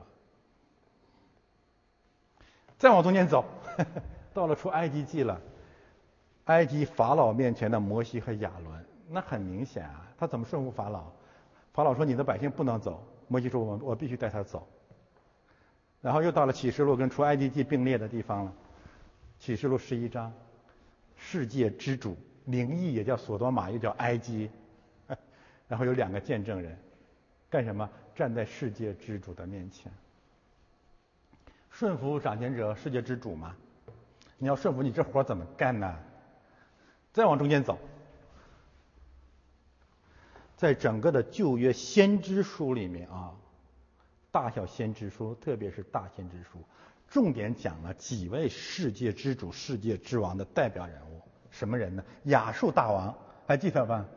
亚述大王要消灭以色列和犹太人，你要你你要顺服亚述大王嘛？巴比伦王。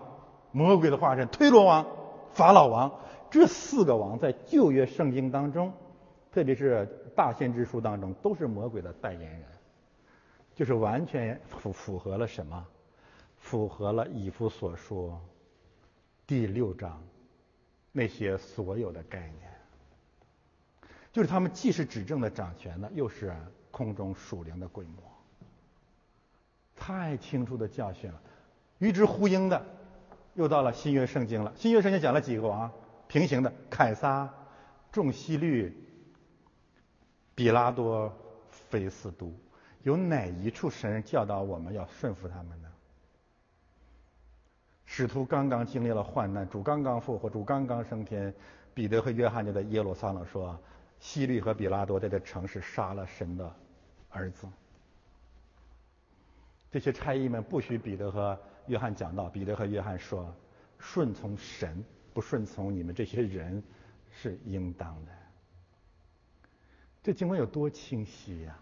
好吧，再往中间走，到了福音书了，约翰福音、四福音都在总结。主耶稣在那里面用三次之多的频率，强调了天普天下外邦人的众王背后的势力就是魔鬼。他对魔鬼的一个定义，精准的定义就是世界的王。因此，鸡汤要讲你要顺服所有的掌权者，实际上就是你在强调你要顺服魔鬼。到这到到这个地方，我们可以得出个结论：现在所有主愚蠢愚昧的另当别论，故意的。无原则的强调要顺服所有的掌权的人的教会，都是撒旦一会，都是魔鬼的教会。这个逻辑是铁一般的真实，因为你要求顺服的人就是鬼魔的差役嘛。用当下的语境可以这样来讲：你要顺服病毒，因为你认为没有病毒不是出于神的。是这个逻辑吧？那么与整个的世界的王和他普天下大大小小的君王对立和平行的整卷圣经的王，基督教的王，以弗所书十使徒行传十三章所讲的王，应该顺服的权柄都在那里了。旧约圣经最集中的有。两卷书《列王记上》和上下，《历代志上下》那里的君王，总的来说，总的来说都是神所立的，以色列人都要顺服啊。你你有什么理由不顺服吗？大卫王你不顺服吗？大卫王大卫王有大卫王的罪，你不能因为大卫王是个罪人，我不顺服。啊，我不多讲了。为什么给我们历代王历呃列王记历历代志？这是其中一个很重要的原因。这些原因都归结到罗马书十三章，这有问题吗？没有问题啊。那么问题在这里，到了新约时代，王没有了，我们顺服谁啊？现在没有标准意义上的基督教国家了呀。那我就告诉大家，那就是神职人员，就是教会。圣经根据彼得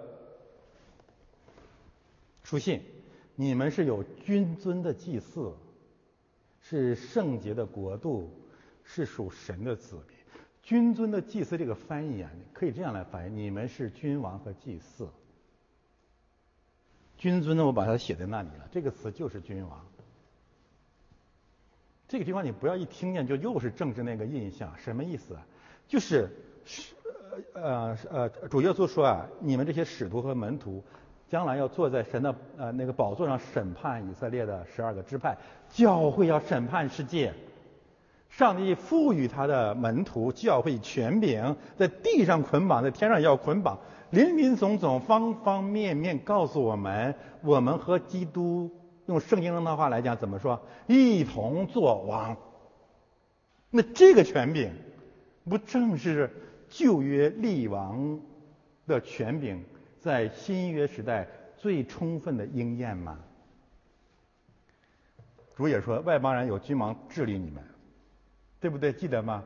但是那一套东西拿到教会基督教这里面不好使，但是我们基督教里仍然有有权柄，以爱的为原则的权柄，以真理为根基的权柄。但是不管怎么样，保罗啊，罗马书十三章和彼得书信的相关关于顺服掌权者的教导，限于教会和基督教的世界。若非如此，彼得书信呃使徒行传九章十三到十五节，没有办法理解。这是保罗的使命，我们讲过多次了。神呼召保罗，给他一个使命干什么？到外邦人、以色列和君王面前为我做见证。外邦人、以色列和君王，以色列不说了，以色列归到罗马书十三章。外邦人和君王在哪里？如果要顺服掌权者，保罗去外邦人君王面前站着干什么？嘚瑟什么呀你？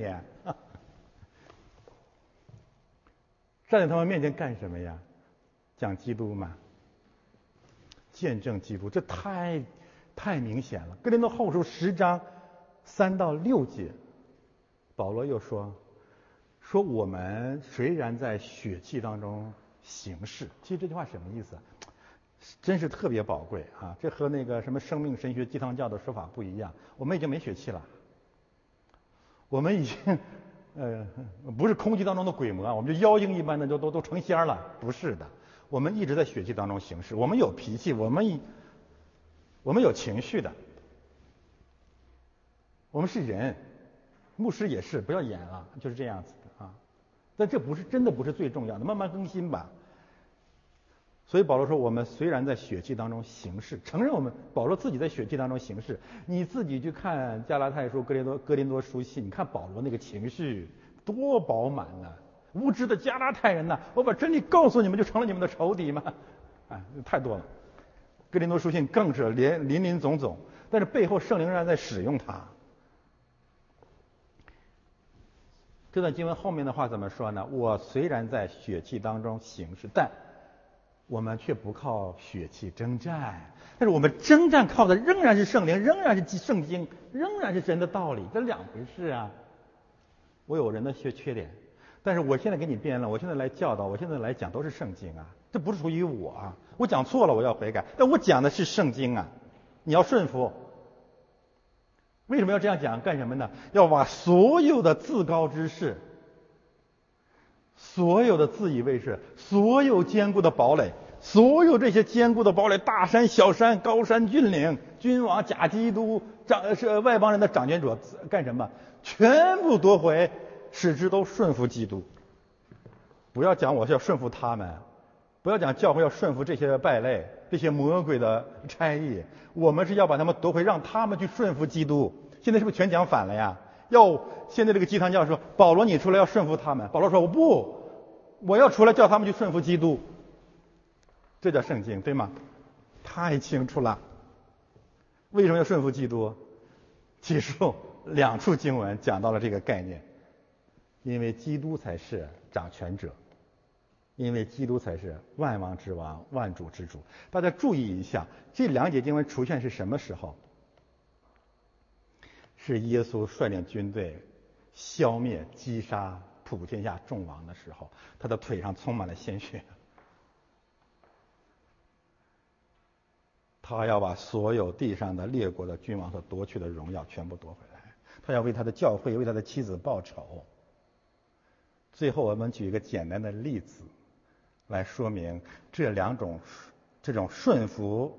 神所立的权柄和不顺服外邦的权柄之间，在我们身边最最生动的见证。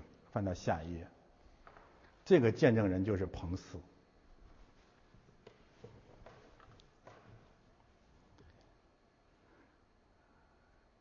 很多中国人还在挑拨或者不理解彭斯为什么在川普面前那么的唯唯诺诺，甚至有人认为他这个人是中国人就是就就叫他们 仁者见仁嘛，狗眼看人低，就说这个川普身边埋藏了一个小人，他这么谄媚川普，这么唯唯诺诺，一定有一天想要篡权，你这都哪跟哪儿啊？我真的特，我你要说在美国这些呃政治人物当中，我最喜欢的其实是彭斯。他有两点让我特别的感动啊，一个就是在川普面前，我跟你说那不是啊，不是唯唯诺诺。美国人不需要这个，宪法框架在那里也没用。他为什么对川普如此的恭敬呢？他不知道川普有缺点吗？那川普的臭毛病比我还多，他往那一站你就知道这是一个有血气的人。美国的历届总统再没有没有比川普 更更真实了，我觉得。他为什么要顺服川普呢？因为他知道川普的权柄出于神。川普是真正的弟兄，真正信主的，在某种意义上，他这个权柄真的是神所立的。那么在这个背景之下，不管你川普有多大的缺点啊。我觉得彭斯每次记者会，你看见彭斯在川普面前那种谦卑，他对川普那个侍奉真的像侍奉主。这是我告诉他，这是真正的基督徒。你在中国的政治生态里面，你完全看不到这种发自信仰、发自内心的对权柄的顺服。什么时候要真有这一块了，你就知道什么叫法治了。他不是在谄媚你川普这个人，他在守守信仰，在守一个规则。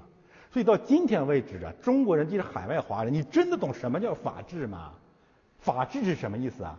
我守那个规矩不是那个规矩，因为那个规矩背后是上帝，这才叫法治嘛，这叫信仰嘛。但与此同时，站在外邦人的君王的面前的彭斯，你看那表情，生不生动啊？我凭什么顺服你这个外邦的权？你这个权利根本不是出于神嘛！你自己都不不信神，你自己都败坏，你自己都破坏规矩，你都不顺服神，你是神的仇敌，我为什么要顺服你呢？彭彭彭斯的这个表情是什么意思啊？就是保罗的意思我要让你站在以色列外邦和君王的面前，去宣告我的名。这个名有一个基本的含义，就是天国近了，你们应当悔改。还有一个 概概概念，也是鸡汤教和改革宗的一些什么无知的妇人来攻打我的，说你们要顺服君王，不仅要顺服，而且连乖僻的也要顺服。听过这个词吗？我曾经反驳他们，那里面讲的是仆人和主人的关系，不是指君王和百姓的关系。我现在退一步来讲，好吧，就指君王和百姓的关系，但是它仍然指的是基督徒的君王和基督徒百姓的关系。我们还是以川普为例，彭斯啊，你要顺服君王，连乖僻的也要顺服。川普乖不乖僻啊？川普太乖僻了，你能找一个比川普更不乖僻的君王吗？那臭毛病，那个性。但是我想补充一个信息，我最喜欢看川普跟记者打架，跟 CNN CNN 的记者打架，我就想起了圣经一节经文：你可以攻击川普乖僻，彭斯仍然顺服他，但是川普乖僻有圣经的根据，圣经怎么说？那乖僻的人，你要以乖僻待他，活该呀！你这些假记者就该乖僻，所以我盼望这些鸡汤教什么改革宗、什么宣道会、什么林恩派这些人，这些半吊子啊，这些无知的妇人，当你来控告这个人乖僻的时候，你控告川普乖僻的时候，你指控人不妹乖僻的时候，你照照镜子，你该骂乖僻的人，就当以乖僻来待他，好吧？我们今天说一下结论，讲完了啊。求神使用我们今天这个信息，真的让以弗所书六章十二节正本清源，同时呢，贯穿圣经始终，让我们真的明白何为顺服掌权者。一个方面，顺服掌权者仅仅限于对上帝所设立权柄的顺服；另一个方面，绝不是指对外邦权柄的顺服。但是无论顺服还是不顺服，都与政治军事战争不是主要相关的。它关涉到什么呢？关涉到福音。我们只使用或者主要使用圣灵的宝剑，就是神的道。我们一起来祷告。天父，我们感谢你啊！今天召集你的教会，借着这个当下的环境，求你赐给教会一场更新、归正、改革和复兴，让教会越来越有心腹的样式，就是重生、圣洁、勇敢和相爱。奉我主耶稣基督的圣名，阿门。